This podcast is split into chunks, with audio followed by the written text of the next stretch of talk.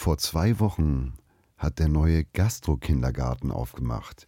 Direkt hier in Hamburg-Eppendorf. Hören wir mal rein. Ja. Äh, du, Fiete. Ja, was ist denn? Was ist denn? Sebastian hat gesagt, ich bin doof. Ja. Nein, das meinte aber nicht. Ja. Sebastian, er Lass das da hinten mal, links hat bitte weg! Nichts schlagen! Nein, lass das! Ja. Okay, was? Also ich hab's gerade jetzt nicht zugehört, weil da hinten Sebastian war da. Was?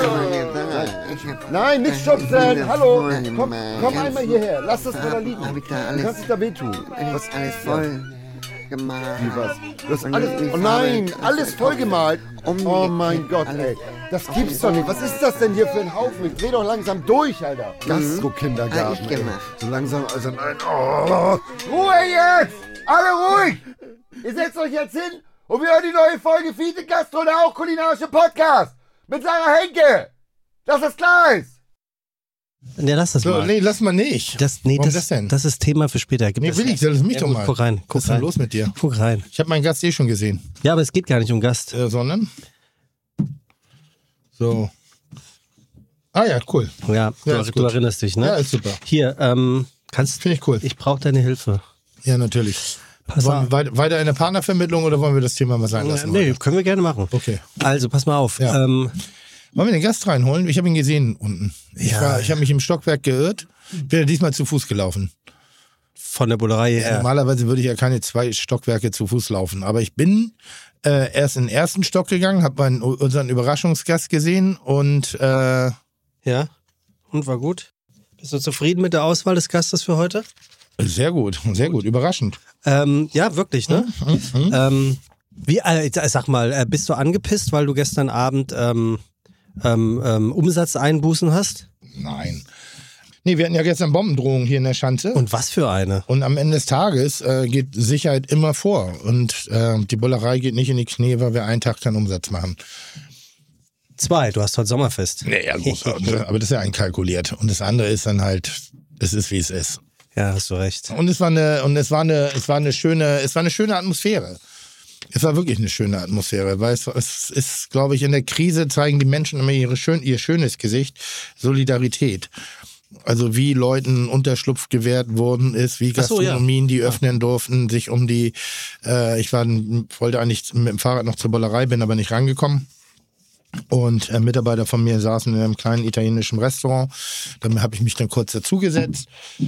Und als ich gegangen bin, habe ich dann gefragt, irgendwie, ich würde noch gern was da lassen, damit die noch ein bisschen sitzen bleiben, wie lange sie denn noch aufhaben. Und dann meinte die Wirtin äh, ganz klar, ja, ja, bis die Drogen hier vorbei ist. Wir können die ja nicht auf die Straße schicken. Das war 4.30 Uhr. Und ich finde, das sind schöne Aussagen. Ja. Also auch da wieder das Positive hintersehen, vielleicht für den einen oder anderen bestimmt eine Belastung. Am Ende des Tages geht es um die Sicherheit und damit ist alles gut. Das stimmt. Und ich finde, da muss man jetzt auch kein Drama machen. Ich glaube, die Sprengung war, also für die Betroffenen, die das räumen mussten und sprengen mussten oder eben kontrollierte Sprengung war, bestimmt richtig kacke.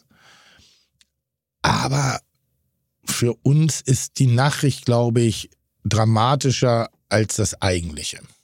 Ja, das stimmt. Und man glaubt Wann ja, ist denn das letzte Mal so eine Flugbombe eigentlich hochgegangen? ja, ich wollte gerade fragen, man glaubt ja auch selbst nicht dran, dass das dann wirklich mal hochgeht. Also 500 Pfund. Und die, und die Sau hat sich's gemütlich gemacht. hier, hier kann ich mich nicht dran erinnern. Hier, pass auf. Also Ja. ich brauche deine Hilfe. Ja, wollen wir Gast reinholen? Jetzt pass mal auf. Oh ja. Die heißt ja übrigens Sarah, ne? Ja, Ja. ich habe überlegt, in den Sommerurlaub zu fahren. Ja, das ist eine gute Idee. Das macht auch Sinn im Sommer. Würde ich dir als allerersten Tipp Sommerurlaub im Sommer machen. Also nicht im November, Dezember, es ist eher Winterurlaub. Naja, ich würde den Sommerurlaub schon im Sommer ich machen. könnte ja im November irgendwo hinfahren, wo Sommer ist. Und dann ist es ja auch noch ein Sommerurlaub. Wenn du das so nennen möchtest, ja. Aber grundsätzlich, Also. ja.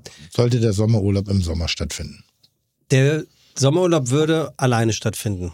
Ich habe noch nie in meinem Leben alleine Urlaub gemacht. Das macht mich traurig. Ist egal. Ja. Und ähm, wo mir fällt nichts ein Ja. und ich wüsste auch nicht, wie man alleine Urlaub macht. Und jetzt suche ich ein Urlaubsziel. Und ich hätte, ich wollte dich fragen, ob du eine Idee hast oder mir sagen kannst, wie man einen guten Urlaub alleine macht, ohne dass man sich langweilt, sich blöd vorkommt, ähm, sich selbst leid tut, ähm, auch Spaß dabei hat. Wie macht, wie, wie, wo würdest du mich hinschicken? Das ist eine ernst gemeinte Ja, Frage. ich weiß, die klingt wahnsinnig traurig. Ja, ich also weiß. generell bin ich jemand, der sehr gut alleine miteinander, äh, ich komme sehr gut mit mir alleine klar. Ich gehe auch leidenschaftlich gerne alleine essen. Ich glaube, das ist so die, die größte Krux bei so einer Herausforderung. Das kann ich aber. Allein in die Bar oder allein essen gehen habe ich kein Problem mit. Ja gut, aber, aber dann, dann ist das Problem gelöst. woanders, richtig woanders hin. Ich wüsste gar nicht, was ich den Tag über machen sollte. Also ich Alleine. habe ich hab mal, äh, ich wollte mal sechs Wochen alleine Urlaub mit dem Auto in Italien machen Ja. und, und, und einfach mal das machen, was sich wenig Leute trauen, ähm, kein Ziel zu haben, sondern einfach hinzusetzen und da stehen zu bleiben, was man sich immer sagt, wo es einem gefällt. Keine gute Idee. Sich auf jeden Fall Zwischenziele setzen, die man aber nicht unbedingt erreichen muss. So, dann wird es eine gute Idee. Wie Zwischenziele? Also, also lokale Zwischenziele. Ja, ich sag mal so, irgendwie, keine Ahnung, jetzt setze ich, setz ich morgens oder nachts oder wann auch immer, ich bin gerne nachts gefahren ins Auto und habe dann gesagt, äh, heute 300 Kilometer und dann möchte ich da ankommen. So, und manchmal habe ich ein Hotel recherchiert, manchmal habe ich ein Restaurant recherchiert und dann war das mein Ziel und dann bin ich meistens nach 100 Kilometern rechts rangefahren, bin irgendwo stehen geblieben und habe das da genossen, wo ich gerade bin. Als ich das nicht gemacht hatte, mir das Zwischenziel zu setzen, bin ich rastlos gewesen Ja. Wusste ich nicht, wann ich anhalten sollte. Weil ich dachte mal, 50 Meter später kommt noch mal was Schönes. Aber dieses, dieses, so die Bereitschaft zu haben, seine eigenen Grenzen oder seine eigenen Ziele nicht zu erfüllen, das, das ist schon mal ganz gut. Und ansonsten gibt's ein- gibt's nicht, mach Couchsurfing, sei abenteuerlustig. Trau dich, mach Glaubst du, ich bin ein Couchsurfing-Typ? Nee, aber das ist das sind ungewöhnliche Wege, Leute kennenzulernen. So sei offen, sprech Leute an, mach ihnen Komplimente, lad sie zum Drink ein. Ähm, du musst halt den ersten, warte nicht drauf, dass du angesprochen wirst, sondern sei ein bisschen proaktiver, wenn du das Bedürfnis hast, andere Leute kennenzulernen. Und wenn du nicht, dann genieß doch einfach nur. Und wie fühlte sich das an, als du alleine unterwegs Super. warst? Richtig gut. Ich habe Musik gehört, ich habe Hörspiele gehört, damals waren noch nicht Podcasts so in. Ich habe gelesen, ich habe gegessen, ich habe mich gelangweilt. Was ja auch mal ganz gut sein kann. Ja, ich habe mich gut gelangweilt. Hab mich wirklich gut. Das Einzige, was ich nicht mochte, war alleine am Strand. Und würdest du auch Italien sagen? Na, Italien, Italien Italien, sehr. Italien ist halt überall schön. Ja. So, Italien musst du nicht suchen. Spanien ist so ein bisschen, ja, da gibt es schöne Orte, aber Spanien finde ich immer so ein bisschen, auch im Landesinneren eher so manchmal etwas karg. Mhm. Ich weiß nicht genau, was es ist, aber Sp Italien finde ich überall schön. Und das Essen ist eigentlich, selbst in schlechten Restaurants ist das Essen in Italien immer noch gut. Und in Spanien ist das schlechte Essen in schlechten Restaurants auch wirklich schlecht. Vielleicht mache ich das mal. Ich habe in Sizilien Oder, oder noch besser, mach doch, mach doch Frankreich und mach so eine Kreuzfahrt auf der Rhone. Weißt du, mit so einem, mit so einem, ja, es gibt doch da so kleine, so kleine Boote. Ja. So mit zwei bis vier Kabinen. Da kann man sich einmieten und dann fährt man einfach schön den Fluss runter. Weißt du, dann liegst du da oben auf dem, das ist schön. Ja, ich überlege gerade. Das ist wirklich schön. Also ich, so, und dann, wenn, und, und, und, und ich sag mal so, wenn es untenrum juckt, dann gibt's ja noch die üblichen Dinger. Was? Auch auf dem Schiff. Wahrscheinlich, keine Ahnung, ich weiß es ja nicht. Es ist ein, eine Spielwiese, in der ich, auf der ich nicht spiele. Ähm, Ja, okay. aber, aber, aber warum nicht? ja, warum nicht? Hä? Ja, warum nicht? Und soweit ich weiß, sind auch diese äh, Kontaktplattformen äh, Plattformen nicht ausschließlich dafür gemacht, äh, zu versenken. Was auf dem Schiff wiederum dann auch thematisch Schwierig, passt. ja. Aber Frankreich, wird. Italien, Ja, sowas ich glaube ich schön. Italien. Sizilien habe ich überlegt. Super, so, mach dir Amalfiküste, such dir schöne Strecken, meide die Autobahn, miete dir einen Roller, setz dir keine großen Ziele, 40, 50 Kilometer am Tag, kleines Gepäck.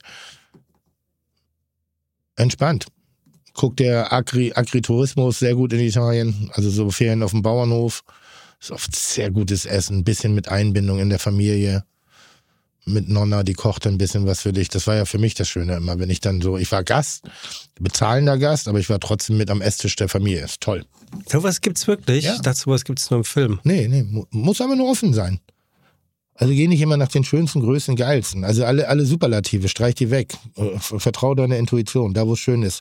Hab ein Zelt mit oder leg dich ins Auto pennen, wenn's mal, musste ich auch, weil ich teilweise zu spät angekommen bin und dann keine, keine Hostels oder Dinger mehr auf hatten. Wie alt warst du? Wann war das? Bei Also vor neun Jahren ungefähr. Hast du gar nicht so lange her. nee, nee. Okay, cool. Ja. Und das der kleine Tim Melzer hat dann oftmals auf dem Parkplatz geschlafen. Aber es war gut. Kaffee ist überall gut. Und ich, äh, nochmal, ich mag alleine sein. Ich habe damit überhaupt kein Problem. Ja, mit Alleinsein habe ich auch kein Problem. Ich finde nur diese, diesen, diesen Akt, sich einzuge nicht einzugestehen, zu sagen, ich gehe jetzt alleine in Urlaub, das finde ich so ein bisschen, da wusste ich nicht so, wie ich das Warum- finde. Ja, aber was?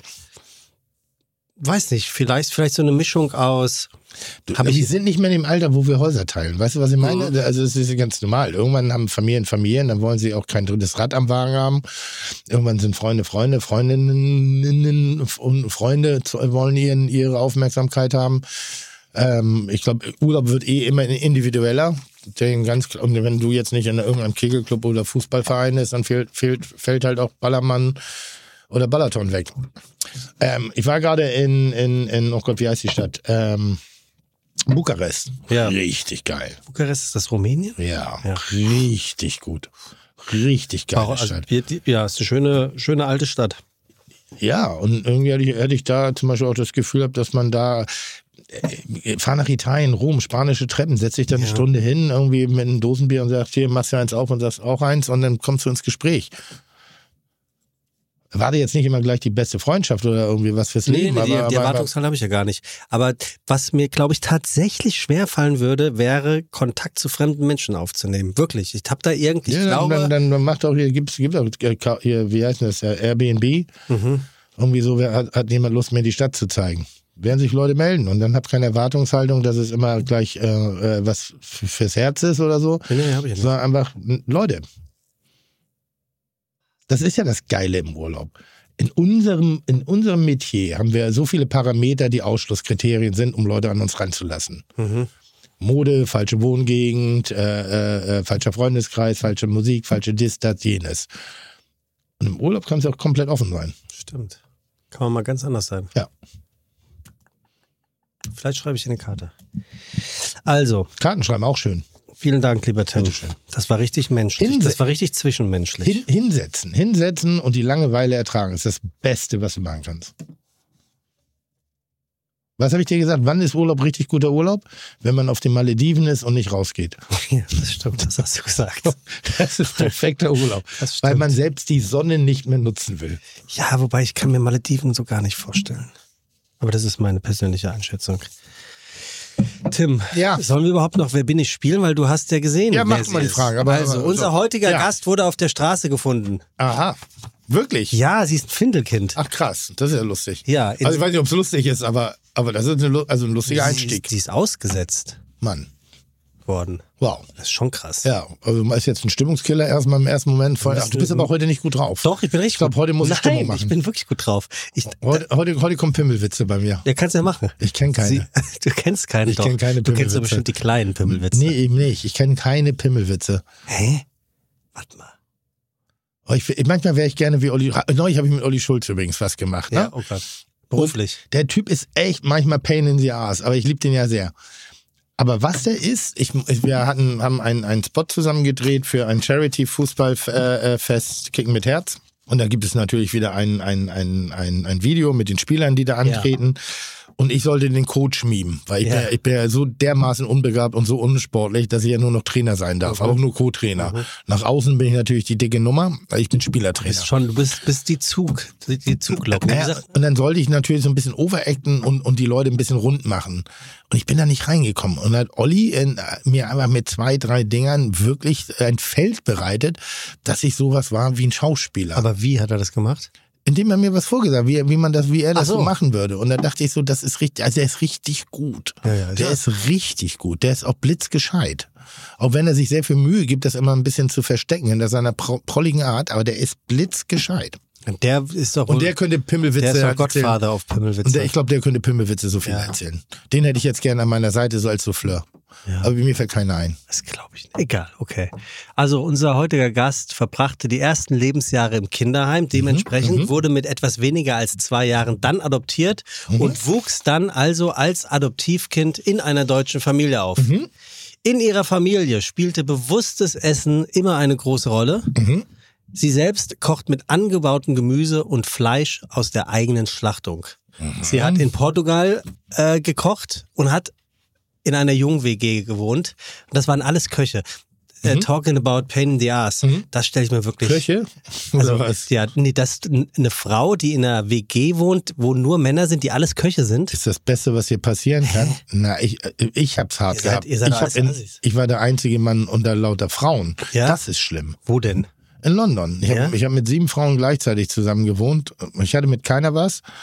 Und es war Natürlich nicht. äh, wirklich nicht. Äh, und entweder haben die bei, haben, haben sich die Mädchen untereinander, ich sag mal damals Mädchen, äh, haben sich untereinander miteinander, haben untereinander Streit gehabt. Ja. Da haben sie versucht, mich auf eine Seite zu ziehen. Ja. Oder aber sie waren ein Herz und eine Seele und dann war ich das gemeinschaftliche Feindbild. Ja. Und wenn es um Tampon auf dem Badewannenrand ging, war auch ich schuld.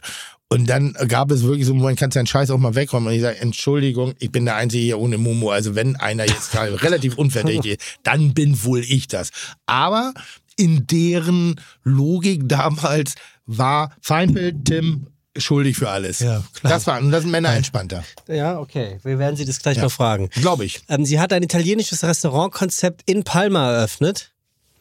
Sie hat ein Kochbuch geschrieben, den größten Teil davon auf dem Weg von Hongkong nach Singapur. Sie hat Kochkurse gegeben auf der MS Europa 2. Ist das das, wo der Fehling auch sein Restaurant hatte? Ich, keine Ahnung, ich weiß nicht. Glaube. Ich, ich, bin, ich bin nicht mehr im Kreuzfahrt-Business. Ich, ich kenne mich da nicht so gut aus. Stimmt, ich weiß, warst du ja Ich mal, weiß, ne? dass, dass Müller und Raue und Fehling und so die Großen haben alle überall ein nettes Restaurant. Aber Müller, ich weiß nicht, welcher Müller? die da. Aber ich Ach so. weiß nicht, auf welchem, ich weiß nicht, auf welchen Schiffen. Ist auch nicht so schlimm. Ich habe ja noch ein paar Jahre. Weißt du, wofür MS steht bei den Schiffen? Es ist so simpel. Master of Servant. Nee, es ist, ähm, es steht für Motorschiff. Toll. So einfach. Gut. Haben wir wieder was gelernt heute? Wusstest du, dass der, der Waschbär sich auf 10 Zentimeter zusammenrollen kann? Nee. Siehst nee. du? Das ist ja krass. So. Kannst du auch wieder löschen, das Wissen. Das, du weißt, dass du das letzt, die letzten zwei Folgen auch schon erzählt Ja, ich weiß. Okay. Das ist aber nur so zu dummes Wissen, was hängen bleibt. kurz kein Sorge Mensch gemacht, so- ob du einen Hirnschlag hattest. Ähm, den ersten Kurs jedenfalls musste sie abbrechen, weil sie seekrank geworden ist. Ich glaube, seekrank ist nicht schön. Nee. Seekrank ist nicht schön. Sie ist in einem alten Forsthaus im Wald aufgewachsen. Und sie hat schon mal mit äh, echten Mönchen, Mönchen vor allem, in Korea zusammen gekocht. Hörst du mir zu? Ja, ja, ja, klar. Kennst du Jong Kwan? Habe ich falsch ausgesprochen? Ich habe keine Ahnung. Ich weiß ja nicht, was du gesagt hast. Das ist- Wenn, das wenn ist- ich das verstehen würde, könnte ich dir sagen, eine Kö Köchin von Chef's Table, mit der hat sie zusammen Nee, gekocht. ich nicht, gucke ich nicht. Sie kochte im Aqua in Wolfsburg mit äh, Sven Elferfeld. Mhm. Der drei Sterne hat. Eigentlich müsste der Dreierfeld heißen, aber er heißt Elferfeld. Naja. 2010 wurde sie Küchenchefin im Planea in Göttingen. Ja, du, du, du guckst mir an, ob ich noch Rätsel. Ich habe sie unten gesehen. Ja, So war das so. ich muss das unseren Ja. Zuhörern ja. 2011 arbeitete sie im Spice auf Sylt, eine Ja. Sterneküche, bekam dort ihren ersten selbst erkochten Stern. Ja. Im Alter von 32. Elf ist ja schon her. War es elf? Das 2011 war das? Ja, 2011. Krass. Diese Sarah. Dann war sie 2015 bis 2022 Küchenchefin im Joso in Andernach, Mhm. das 2018 mit einem Stern ausgezeichnet wurde. Und nach 2021, nachdem ihr erstes Kind geboren worden ist, ging sie in den Mutterschutz und machte anschließend bekannt, dass sie nicht mehr ins Joso, warst du da beim Joso? Nein. Zurückkehren wird. Was glaubst du, Tim? Wer ist unser heutiger Gast? Ich glaube, das ist Sarah Henke. Kann das sein? Tim, du hast so recht. Ist krass, ne? Ja, Titel von heute, heute ist Die Richter und sein Henker. Also ist es Sarah Henker, ja. Ja. Die können wir jetzt mal begrüßen. Lass sie doch rein. Ja. Ich habe hab sie ja schon begrüßt. Also sie hat, das war ganz süß.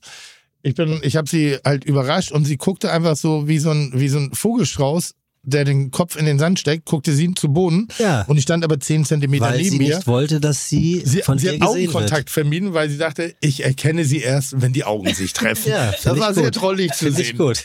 So, jetzt nehme ich dich nochmal in den Arm, ganz offiziell. Hallo.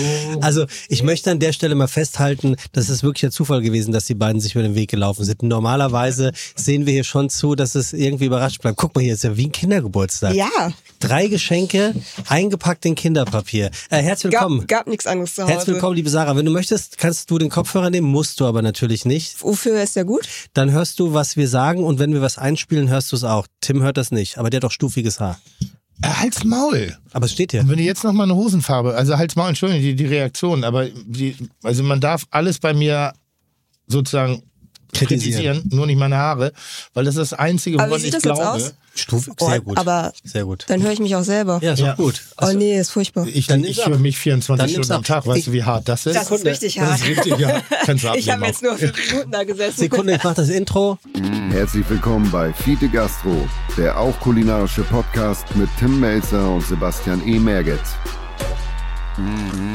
Chuck, Digga, Props, Digga, ihr habt meinen Respekt. Ihr macht Digga, Mucke, Schicke, Mucke, oh, wie gut das schmeckt. So, jetzt äh, sind wir am Start. Tim, außerdem, wenn man sagt, jemand hat stufiges Haar, ist es ja nichts Böses. Also ein Stufenschnitt könnte ja, Ja, ein aber ich bin ja bekannt sein. für meine nahtlosen Übergänge. Ja? Hast du Ja, gesehen, ich habt ihr gesehen, hab. wie Brad Pitt aussieht? Nein. Im Wimbledon-Finale saß er auf der, Nee. also der, als wäre er in einen Jungbrunnen gefallen. Aufgespritzt? Äh, Nee, gar nicht. Ich habe auch was Gar nicht, gemacht. sah ich hab richtig gut auch, aus. Ich habe auch was gemacht. Ich habe mich auch spritzen lassen. Fällt euch das eigentlich auf? Wo denn? Hinterm Ohr, oder? Fällt euch was auf? Ja, sag doch mal. Nicht? Bist du weich? Verdammt, dann habe ich Geld umsonst. Also an der. Stirn sieht man was. Nein, nicht an der Stirn. Also an der Stirn? Nase Nein. sieht man was. Also am Wangenknochen sieht man was. Oh, nee, also an den riecht- Lippen sieht man was. Richtig gut geworden. Ja, was denn? Die Zornesfalte ist weg. Ja, ich habe die Zornesfalte ein bisschen wegspritzen lassen. Weil jemand zu mir sagte, hier? dass ich immer, ähm, ja, hier, aber, aber es ist gut gemacht, man, es kann sich noch alles bewegen. Aber ist mir nie aufgefallen. Nee, weil ich auch nur ganz bisschen haben wollte, weil es hieß, ich sei immer schlecht gelaunt. Ich sage, ich bin, ich bin so selten schlecht gelaunt im Leben. Aber irgendwie habe ich immer so, ich trage keine Sonnenbrille und ich bin auch ein bisschen so, so immer so ein bisschen quietschig im Gesicht. Finde ich gar nicht. Also wie kommst du darauf? Sarah, selber- sag doch mal Habe ich was. selber gemacht mit Salatöl. Hier, guck dir den doch mal an. Ja gut, der ist aufgespritzt. Ein Scheiß ist der aufgespritzt. Natürlich ist er aufgespritzt. Wie talkst du denn über? Brad Pitt? Hä? Ja, Nein. ist er 60? Natürlich ist er Der aufgespritzt. ist doch nicht 60. Doch, Brad Pitt ist 58. Was nicht 60 wäre. Ähm, Sarah, äh, fa- fangen wir gleich unhöflich an oder äh, äh, wärmen wir uns erstmal ein bisschen auf? Ich bin für Höflichkeit. okay, dann wärmen wir uns erstmal ein bisschen Also ich fand ja den, die Einleitung vom Findelkind zu Pimmelwitzen, auf. Ziemlich gut, ne? ja, sehr. Oder? Hm.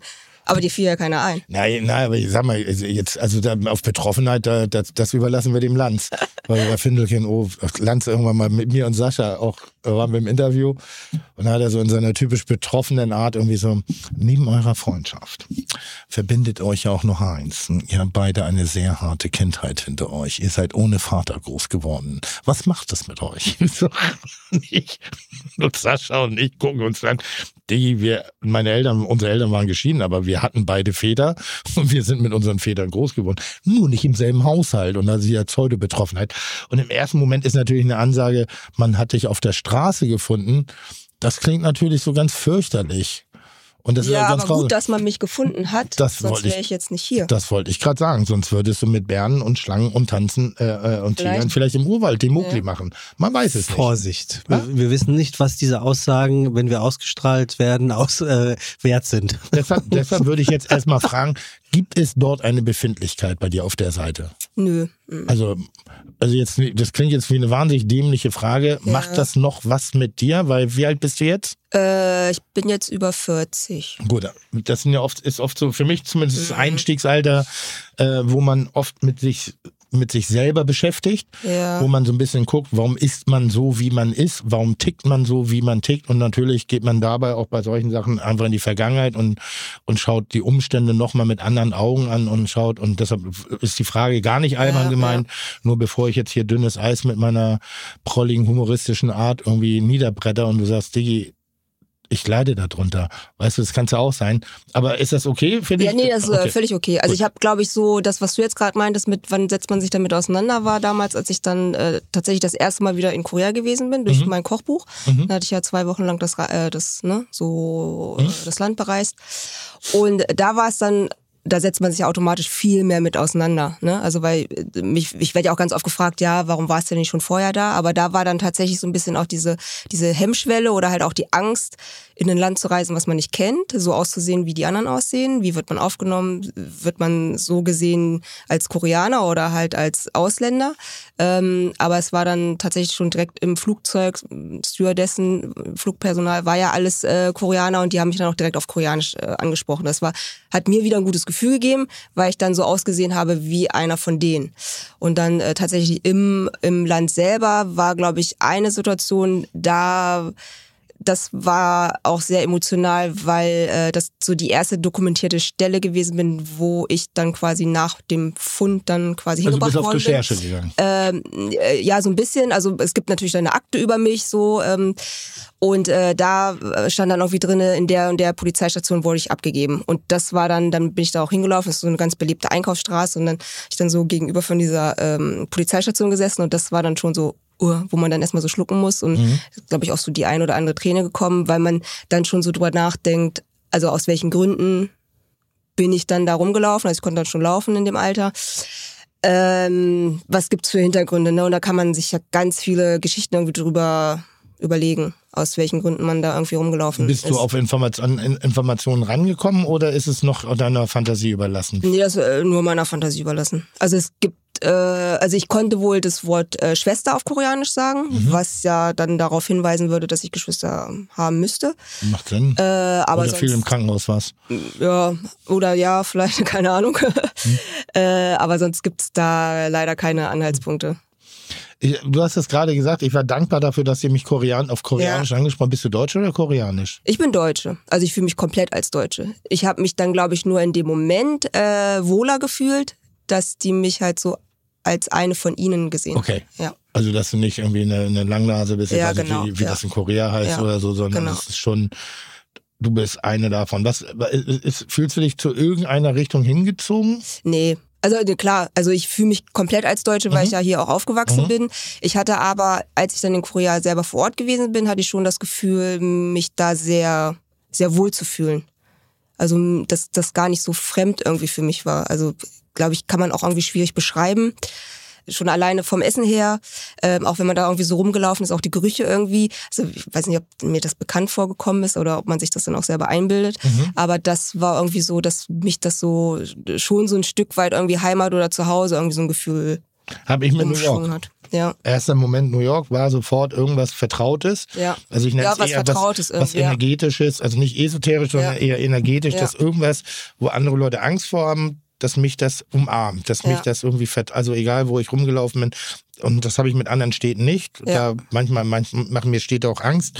Aber mit New York hatte ich das, was Vertrautes ist. Und das ist, glaube ich, äh, natürlich wird irgendwas in einem absoluten Unterbewusstsein äh, abgespeichert sein, was mit deiner Vergangenheit zu tun hat. Ja. Relativ Ja, sicher.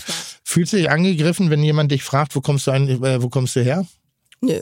Und, Nö, und was sagst du dann? Äh, ich komme aus Südkorea, Seoul. Also du sagst dann, du kommst aus Südkorea, Ja. obwohl du Ja. dich als Deutsche fühlst. Ja. Also ich bin ja dort geboren, also Ja. komme ich da ja auch her. Ja. Und ähm, würdest du sagen, dass es da noch Bereiche für dich gibt, die in deiner persönlichen Struktur drin sind, die sehr koreanisch sind, oder macht Erziehung alles wett? Ähm, ja, ich würde schon, glaube ich, sagen, dass äh, so diese, diese, dieser Ehrgeiz, den, glaube ich, auch äh, gerade so in diesen asiatischen Ländern, den ja den Kindern von klein auf irgendwie so antrainiert wird, ähm, da wird Vor allem ja im chinesischen Staatszirkus. Ja, ja. Also da ist ja, glaube ich, auch so dieses, ähm, dass man was erreichen muss, dass man viel arbeitet, ist da ja viel höher als jetzt hier irgendwie in Deutschland. Hier ist ja irgendwie so äh, ein Ponyhof ein ganzes Leben lang. Und in Korea ist es ja auch äh, die Selbstmordrate von Kindern, die oder von Schülern, die, ich, weiß gar nicht, so zwischen 16 und 17, wenn die dann auch irgendwie die, die Schule nochmal irgendwie wechseln müssen, ist sehr, sehr hoch. Weil wenn du da durchfällst und dann ist halt so dieses Ansehen direkt so ne, unten auf dem Boden und dann äh, ist sehr, finde ich sehr tragisch irgendwie, dass das da ja, so dann drastisch doch, halt ist. also dann doch Viel lieber Quatsch. Ponyhof. Äh, nee, aber ich glaube, ähm, dass so innerlich schon, glaube ich, sehr, sehr viel Ehrgeiz in mir selber drinne steckt. Mhm. Und äh, vielleicht ist das auch so dieses, weiß ich nicht, ob das von, von den koreanischen Genen ist oder wie auch immer, aber ähm, genau, aber meine Eltern haben mir auch selber beigebracht, so wenn du was erreichen willst, musst du halt auch dafür arbeiten. Ähm, ja, Sprichst du Koreanisch? nee. Also, dass die Stewardessen nicht angesprochen haben, war auch für den Arsch. Äh, Das war auch für den Arsch, ich habe dann einfach nur asiatisch nett zurückgelächelt. Gute, gute, Und zu Boden geguckt, kein. Augenkontakt, kein Ja. Augenkontakt. So wie eben gerade Der sieht mich ja, nicht, der sieht mich, die sehen mich nicht. nicht. Wenn ich die nicht sehe, sehen die mich auch nicht.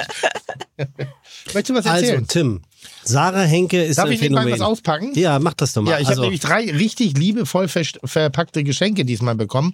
Sonst ist sie das hat kein einziges Mal gesagt, dass sie alle für dich sind. Das musst du erst mal erfragen. Und die liegen auf meiner Seite und sie hat sie selbstständig. Ich habe Ja, sie ist nicht aus den Punkt. Händen gerissen. Ja, ist ein Punkt. Und ich teile mit dir sowieso alles. Nicht Ja, nur mein ja. Leben, sondern auch die Geschenke. Ja, ja, du darfst auspacken.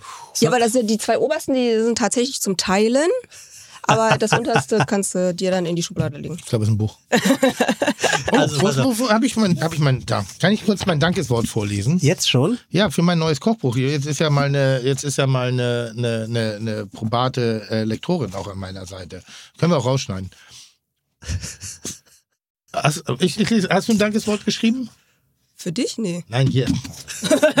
Komm, so berechtigt ist die Frage. In meinem Buch ja natürlich. Dann, dann kann ich doch Ja, jetzt direkt natürlich. loslegen. Also eigentlich wollte ich ja unhöflich sein am Anfang, aber jetzt packe ich es in die Mitte ein. Sarah war, Mitte? ja, Sarah war, als wir uns kennengelernt haben, ein bisschen spießig. So, und ein bisschen ehrgeizig und ein bisschen sehr straight und Wo habt sehr, ihr euch denn kennengelernt? Das weiß ich nicht mehr. Ich weiß Ich nur, dass wir uns kennengelernt haben, aber da war sie sehr so, mm, mm, also sehr kulinarisch. Und ich hatte gelesen, dass du äh, Mutter geworden bist und ähm, das hat mich sehr verändert. Ja, das ist krass Ja, und ja. so gut. Du bist warm, du bist Mensch, also du bist menschlicher geworden. Und das habe ich unten schon gespürt bei der ersten, beim ersten Aufeinandertreffen. Das Beim ersten so, auf den Boden gucken, hast du gesagt, die, guckt- die guckt Nein, viel wärmer auf den Boden als damals. Das ist richtig geiler Humor und manchmal tut das gut, auch ein gewisses Alter. Sonst sagt man immer ja äh, äh, mehr reifen wie eine Flasche Wein. Ich finde, dass, das, äh, dass dir das Älterwerden extrem gut steht als Persönlichkeit von der Ausstrahlung, von der Wärme, ob es das Mutterdasein ist, ob es die Souveränität Ja, ich fühle mich ja jetzt auch viel besser. Das strahlt ja, raus. Ja, ja, ja. So, also unhöflich war das praktisch das Negativkompliment, bevor das eigentliche Kompliment kommt. So, ich finde toll. Ja, was? Ja. So, und jetzt Super. kannst du dein. Dank, Was ist denn jetzt mit deinem Dankeswort? Ja, mach ich gleich. Erst mach erstmal, weil ich lese erst ihrs und dann gucke ich, ob ich meins vorlesen kann. Sarah Henke ist ein Phänomen-Fites. In Südkorea geboren, in Deutschland aufgewachsen. Das ist sehr unhöflich, Tim, weil du ärgerst ja damit nicht mich, sondern die Worte, die unserem Gast zustehen, die hören wir jetzt nicht. In Deutschland aufgewachsen, nach der Ausbildung ab nach Portugal, um dann bei einem Drei-Sterne-Koch anzuheuern, der in einer der Places to be beheimatet ist, den man sich als junger und ambitionierter Mensch nur wünschen kann, Wolfsburg. Das war 2006. 2011 war Sarah dann schon selbst Küchenchefin und in einem echten Place to be, also schon deutlich näher als ein ICE dem Wolfsburger Bahnhof, nämlich Sylt. Dort mit gerade mal 29 war sie als Küchenchefin im Restaurant Spices im Wellness-Hotel Arosa in List auf Sylt. Schon damals hat sie das im kulinarischen Gepäck, was sie bis heute auszeichnet und wie kaum eine zweite hinbekommt, ihre fein nuancierte asiatische Aromenküche. Grüße gehen raus an Antoniewicz. Den können wir auch mal wieder einladen, wenn wir über Aromen sprechen. Wenn du Antoniewicz sagst, ja. Antoniewicz. Seit jeher arbeitet Sarah Henke mit einfachen Zutaten von höchster Qualität, die die Grundlage ihrer Kochkunst bilden. Eine Kochkunst, die sie auch bei ihrer asiatischen Elementeküche im Restaurant Yoso in Andernach zelebriert, wo sie ab 2015 tätig ist. Yoso, der Name kommt aus dem Koreanischen und bezeichnet die vier Grundelemente. Jedes dieser Elemente hat einen einzigartigen Charakter. Die für die asiatische Küche typische Schärfe finden Sie in den Feuergerichten. Das Element Luft steht für die vegetarischen Gerichte, die in keiner asiatischen Küche fehlen dürfen. Kreationen, deren Hauptkomponenten, bitte bedien dich. Nimm dir den Wein, den du gerne hättest. Tim trinkt alkoholfreien Wein. die in keiner asiatischen Küche fehlen dürfen. Kreationen, deren Hauptkomponenten ihren Ursprung im Meer haben, wählen sie aus dem Element Wasser. Und das Element Erde bietet ihnen Gerichte mit Fleisch. Dann 2021 passiert etwas, das die Sterneköchin so gar nicht auf der Karte hatte. Sie wird Mama und tauscht den Kulinarikalltag gegen Schwangerschaftsgelüste und Babynahrung. Und gegen eine völlig neue Idee. Sie macht sich selbstständig als Eventköchin und Beraterin, wird 2023 irgendwann zusammen mit ihrem Mann das Restaurant Le Mapri eröffnen. Ein familienfreundliches Restaurant, das Mittags- und Abendtisch hat und die Kindertagesstätte der gegenüberliegenden Firmenzentrale mit Mittagessen versorgt. Alles in allem eine knaller Frau, die wir heute in den Heiligen Hallen begrüßen. Und zwar, indem wir sagen, herzlich willkommen bei Fide Gastro. Schön, dass du da bist, liebe Sarah Henke. Ja, also wirklich schön, dass Da du da bist. Ein, ein, eine Frage. Ja, du siehst koreanisch aus. Das liegt daran im Wesentlichen, dass du in Korea geboren bist und äh, leibliche koreanische Eltern offensichtlich hast. Du bist aber in Deutschland groß geworden. Warum asiatisches Essen? Ja, Ist das ein Klischee? das ist ein Klischee tatsächlich. Also ich hatte damals das Angebot auf Sylt anzufangen als Küchenchefin und der Hoteldirektor damals äh, hatte sich gedacht, ach, wenn die so aussieht, dann kann die das bestimmt auch.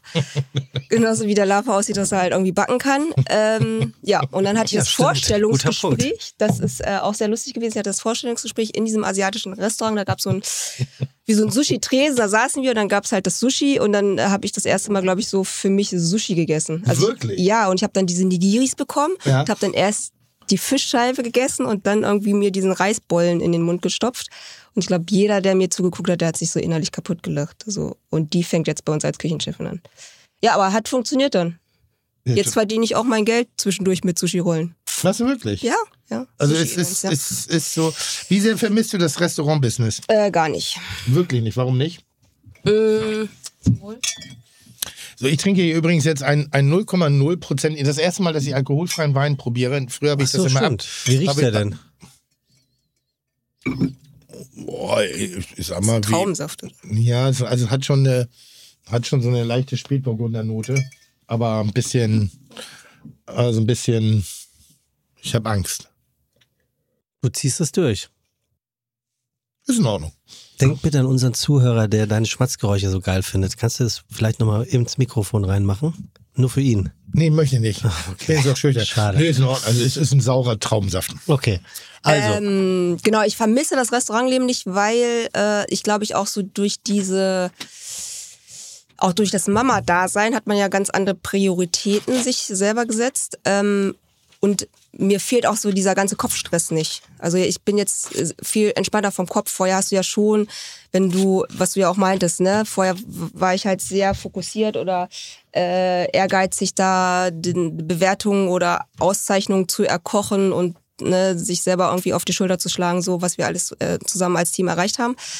Ähm, und jetzt kann ich ja im Prinzip, oder, oder das mache ich ja, ich koche jetzt irgendwie das, worauf ich irgendwie Bock habe oder wo ich halt einfach denke, so da haben die Leute drauf Bock oder die Gäste drauf Bock und das mache ich jetzt aktuell ja nur so bei Events. Ähm, und jetzt auch, wenn wir das neue Restaurant eröffnen Ende des Jahres äh, mit meinem Mann zusammen, äh, gehen wir auch bewusst davon weg, dieses Schickimicki und hier noch ein Kresseblatt draufzulegen und einfach nur das zu kochen oder auf den Teller zu bringen, was wir gerne selber essen würden, wenn wir ins Restaurant gehen. Ne? Und äh, ganz weg einfach von irgendwelche Tester, die da vorbeikommen wollen. Oder, ja. Und ich glaube, dass ihr dann richtig erfolgreich werdet. Ja, ich glaube auch. Also vor allen Dingen, man selber hat ja auch, oder ne, das, das äh, Kleingeld sitzt da jetzt auch nicht mehr so locker bei, bei dem Großteil, ne? Und da äh, geht man dann vielleicht, äh, vielleicht dann zu uns, vielleicht zweimal im Monat essen, anstatt dann nur einmal im Monat, weil einfach ne, die Preisstruktur viel geringer sein wird. Also ne, du musst jetzt dann nicht irgendwie 200 Euro fürs Menü zahlen. Also Menü bieten wir eh nicht an. Der Gast kann kommen und kann einfach essen, worauf der halt Bock hat. Ja. Gibt es im Koreanischen sowas wie Omakase? Ähm, pff, ja, da stellen die ja eh immer alles irgendwie so auf den Tisch drauf. Da ist das, glaube ich, eher so dieses, ne, so, man teilt sich das so. Ne, wie du so musst mal koreanische Tapas. Omakase mäßig bitte so. erklären. Also nicht, dass irgendjemand denkt, Nicht, Omakase. nicht, nicht, nicht, nicht, nicht, nicht machen. Kein Wortwitz. Kein schlechten Wortwitz. Bietet sich an, du lässt es sein. Ich rette dich vor einem wirklich humoristischen Abgrund, den du gerade betreten wolltest. Der wäre wirklich Einfach gut halt, stopp. Ja. Halt, Sip stopp. it. Sip it. Halt. Wir machen nicht aus Omakase ein Wortspiel. Machen wir nicht. Weißt du, das ist, ich muss ihn manchmal vor sich selbst beschützen, was wirklich schlechten Humor angeht. Also da ist Sebastian ist da wirklich, also wenn er in was gut ist, dann ist es richtig schlechter Humor. Okay. Aber schlecht. Aber Omakase. schlecht. Ja. Äh, du äh, Frau von Opa. Alkohol, am, ne? nee, am Ende des Tages, aber ich probiere. Äh, am Ende des Tages äh, Chef Choice. Also der Koch bestimmt. Es gibt ein Menü vor, ohne den Gast da großartig äh, im Vorfeld darüber zu informieren. Und es ist ein Auszug der, derer äh, äh, perfekten Genüsse, die der Koch für perfekt hält. Das kann man so Ah, okay. zusammenfassen. Einige Gut. im Japanischen gerne genommen. Ähm, die, das Restaurant, was ihr da eröffnen wollt, ist wie groß? Äh, 120 Sitzplätze. Also es ist jetzt dann auch. Ui, ui, ui, ui. Ja, ja, eben. Das ist ja ne, ui, ui, ui. groß denken, Wo? ne? Aber äh, in Boppard Buchholz sagt wahrscheinlich keiner Ich Menschenseele wusste nicht mehr, dass da 120 Leute leben. Äh, ja, es leben ein paar mehr da, aber wir, also die Leute, die dort in dem. Umkreis leben, müssen ja eh mit dem Auto fahren, ne? Ja. Wir haben den Vorteil, wir haben 100 Parkplätze vor der Haustür. Man muss nicht in die Stadt irgendwo rein. Ich denke, du bist in fahren. einer Autobahnraststätte, wenn ich ehrlich Äh, bin. 100 ja, es- Parkplätze? Ja, ja, also es ist äh, tatsächlich auch im Autohof. Industriegebiet. Ah, Also eine super Anbindung. Kann ich nur jedem empfehlen, vorbeizukommen. aber dann können die keinen Alkohol trinken, die Leute, wenn die alle mit dem Auto kommen. Keine gute Idee. Naja, also die Land kommen ja nicht eine- alleine. Ah, okay. Außerdem kennen die sich alle auf dem Land. Und die wissen, Ja, die kennen dann die Dorfpolizisten und die und, wissen dann wann, Herr Müller, wann Herr Müller aufs Sofa geht. Die kennen ganz genau die Zeiten äh, oder seine Wege. Äh, was wollt ihr da machen? Ähm, mittags bekommen wir die Kita, ne? also wir machen die Kita-Verpflegung mit, da gibt's 80 Plätze für die Kinder. Ähm, und dann, äh, ja, Mittagsangebot, drei Tagesgerichte, Business Lunch. Ähm, Und abends gibt's dann eher so ein Sharing-Konzept zwischen der Küche von meinem Mann und Mhm. Was ähm, macht der? Mhm. Mein Mann ist ja auch Koch, der hat ja zwei Sterne gekocht. Ähm, ich würde jetzt sagen, modern, klassisch, französisch, Aromen aus aller Welt. Mhm. Genau, und das wird dann so eine Kombi sein aus der asiatischen Aromenküche und dann halt aus der Küche von meinem Mann. Und wie beschützt ihr euch davor, nicht wieder super ehrgeizig zu werden, weil es geht? Äh, Also wieder in dieses Wertungssystem euch hineinzukochen, weil so ganz ja, ehrlich, also ich glaube, pff, also durch die Sitzplatzanzahl und durch die Mitarbeiter, die wir dann hoffentlich auch bekommen, ne, ist ja jetzt ne, Personalmangel etc., musst du ja eh weniger Handgriffe drauf machen auf den Teller. ja. Äh, das kommt ja schon mal zum einen und ich glaube ja auch, wir wollen Was ja auch irgendwie sehr gut für den Geschmack ist. das ist sehr gut für den Geschmack, Sehr genau. Äh, wir wollen ja auch irgendwie wirtschaftlich einfach Mhm. äh, sein. Also dementsprechend ist ja wahrscheinlich dann auch, wir sparen nicht an der Produktqualität, aber wir nehmen vielleicht dann an, andere oder einfache Produkte. Ne? Also dann kommt halt nicht der Steinbutt oder der Kaviar drauf, aber das Gericht schmeckt ja auch mit dem Saibling. Ähm, ja. Der Kaviar schmeckt erst sowieso erst, wenn der so aufgefüllt wird, ihn gar nicht mehr rechnen kannst und als Geschenk Ja. betrachten musst. Ja. Anders macht das gar Ja, keinen genau. Sinn, weil sonst ist, ist das für mich totaler Blödsinn. Sag mal, du hast eben gerade gesagt, Kita. ja. Du, äh, 80 Kita-Plätze bekommt Mhm. ihr. Was bekommt ihr da pro Kita-Platz? Äh, wir haben quasi im Prinzip mehr oder weniger den Preis selber vorgegeben und ähm, die Kinder unter drei Jahren zahlen 63 Euro im Monat und die Kinder über drei Jahre 73, ein Zehner mehr. Das ist sind- natürlich das sind das kein- 3,80 pro Tag, ne? Das ist natürlich kein, äh, kein Geschäft, wo du irgendwie Geld dran verdienst. Das wollte ich gerade sagen. Ne, das ist, glaube ich, also ich mache es auf totaler Überzeugung, weil Weil- wir jetzt selber ein Kind haben und In dieser Kita? ja, also unser Sohn wird auch da reingehen oder hingehen. Ähm, und wir einfach so unseren Beitrag dazu leisten möchten, die Kinder neugierig drauf zu machen, dass es halt abwechslungsreich sein kann, dass es Spaß machen kann. Ähm, ja, und dass die einfach so, also das zu Hause hat man ja oftmals keine Zeit oder ne, äh, nicht die Muße, sich hinzustellen, irgendwie was, was, was äh, abwechslungsreiches zu kochen. Dann kommen dann irgendwie immer die gleichen Gerichte auf den Tisch. Oder man ist ja dann selber froh, wenn das Kind überhaupt was isst. Und ähm, wir haben ja irgendwie so diesen kreativen Background und haben ja auch die Zeit irgendwie dafür, uns jetzt Gedanken zu machen, okay, was können wir Cooles irgendwie den Kindern anbieten, dass sie halt überhaupt mal sehen, was kann man halt alles machen. Jetzt haben wir auch so ein bisschen überlegt, wie machen wir, wie gestalten wir das Konzept und äh, es wird so ein bisschen aufgeteilt an, ich sag jetzt mal, Motto-Tagen oder Thementagen, dass wir so eine Heimatküche machen, einen Tag Heimatküche, einen Tag Länderküche, einen Tag eher so, äh, wir stellen ein Gemüse in den Vordergrund und zeigen halt den Kindern so, was kann man aus einer Karotte machen. Also nicht nur Kartoffeln, äh, nicht nur Karottenbrei, sondern man kann Salat draus machen, man kann sie schmoren, man kann sie in Gesaft garen, keine Ahnung, ne? so gibt's da ganz viele Sachen. Ähm, und dann wollen wir noch einen Tag eher so dieses Farbenthema aufgreifen, dass wir halt sagen, okay, wir benutzen Lebensmittel, die zu der gleichen Farbgruppe gehören und ein Tag ist dann noch so dieses Lieblingsessen von den Kindern. Also dass man dann, dann kommen wahrscheinlich die Fischstäbchen mit Kartoffelpüree. Und, und das macht ihr für 80 Kinder für 4 Euro. Äh, unter 4 Euro, ja. Warum? Weil wir es können. Naja, es gibt ja, ich, ich glaube ja gerade, also ich glaube schon, dass man Ja, also- intelligente Kita-Verpflegung machen kann in-house, Ja, ne, mit einer ja. Vollbeschäftigung etc. Aber ihr macht das ja auch als Wirtschaftskonzept in Anführungszeichen. Und dann, und Ja, ihr werdet da ja ein, zwei Stunden auch Arbeitszeit Ja, ja, in natürlich. also investieren. Ihr steht davor, eine eigene Gastronomie zu gründen mit 120 Sitzplätzen, die noch sehr viele Herausforderungen mit sich bringt. Und dann sagt er, ach, weißt du was, wir haben noch nicht zu viel, wir haben noch nicht genug zu tun. Lass mal für 4 Euro Kita-Essen kochen. Das ist richtig geil. Und zwar auch nur 80, damit das nicht zu viel wird und damit wir ja auch nicht Gefahr laufen, Wirtschaftlichkeit äh, zu erreichen. Ja, ja. Ähm, wir, man muss natürlich dazu sagen, dass wir einen sehr starken Partner an der Seite haben. Also wir haben einen, äh, ein Softwareunternehmen dabei, die ähm, im Prinzip das Gebäude gebaut haben. Das ist eine Neueröffnung. Äh, und deren äh, also die möchten natürlich auch, dass diese diese Kita halt dort entsteht mit, einer guten Verpflegung, weil die halt auch selber Betriebs äh, Betriebsplätze haben für, für die Kinder von den Mitarbeitern. Ähm, und wir dadurch natürlich auch in Anführungsstrichen so ein bisschen wahrscheinlich finanziell aufgefangen werden. Okay. Ne? Also wir müssen jetzt mit dem, mit dem Kita-Essen kein Geld verdienen. Äh, es muss aber bei plus minus null halt rauskommen. Das ist ganz klar. Ja. Was glaubst du, ist das Geheimnis eines, einer gesunden Kita-Ernährung? Also wie, weil ich meine, ähm, bei 80 Plätzen geht's noch, aber grundsätzlich, ähm, sind ja aller mögliche Erziehungskonzepte, Ernährungskonzepte, Allergienkonzepte Mhm. bei 80 Leuten, wenn da das sehr divers geht. Was macht da das Geheimnis nachher aus und für einen Erfolg oder hoffentlich kommenden Erfolg? Ja, also ich meine, wir sind ja auch Neulinge, ne, muss man ja auch dazu sagen. Also ich, wir können das jetzt einfach nur so ein bisschen für uns sehen, was unser Sohn halt gerne isst äh, oder Wie wie der, der halt ist. Äh, der wird jetzt im August wird er zwei. Ne? Ähm, er ist natürlich ein guter Esser, also ne, weil wir ihn ja auch früh immer dran geführt haben, alles auf jeden Fall mal so zu probieren und ähm, er auch selber sehr neugierig ist, uns auch dabei beobachtet, wie wir das Essen halt einfach zelebrieren oder dass uns ja das äh, Spaß macht zu essen.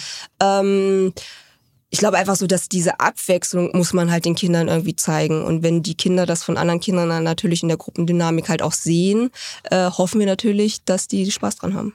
Und ich glaube, so für uns oder für mich wäre, glaube ich, auch das größte Kompliment, wenn die Kinder nach Hause gehen und sagen so, ich möchte das essen, was es in der Kita gab.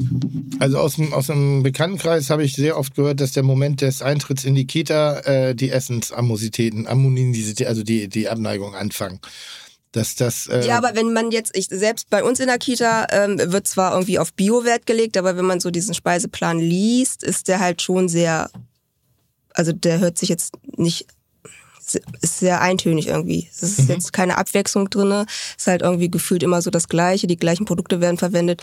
Wenn ich jetzt irgendwie so einem Kind dann irgendwie so einen Bohneneintopf hinstelle, ist lecker. das kann lecker sein, ja, aber ne, dann Was machst du? Bohnensoufflé oder was? zum Beispiel. Nee, aber was? Aber Bohnen ist auch lecker.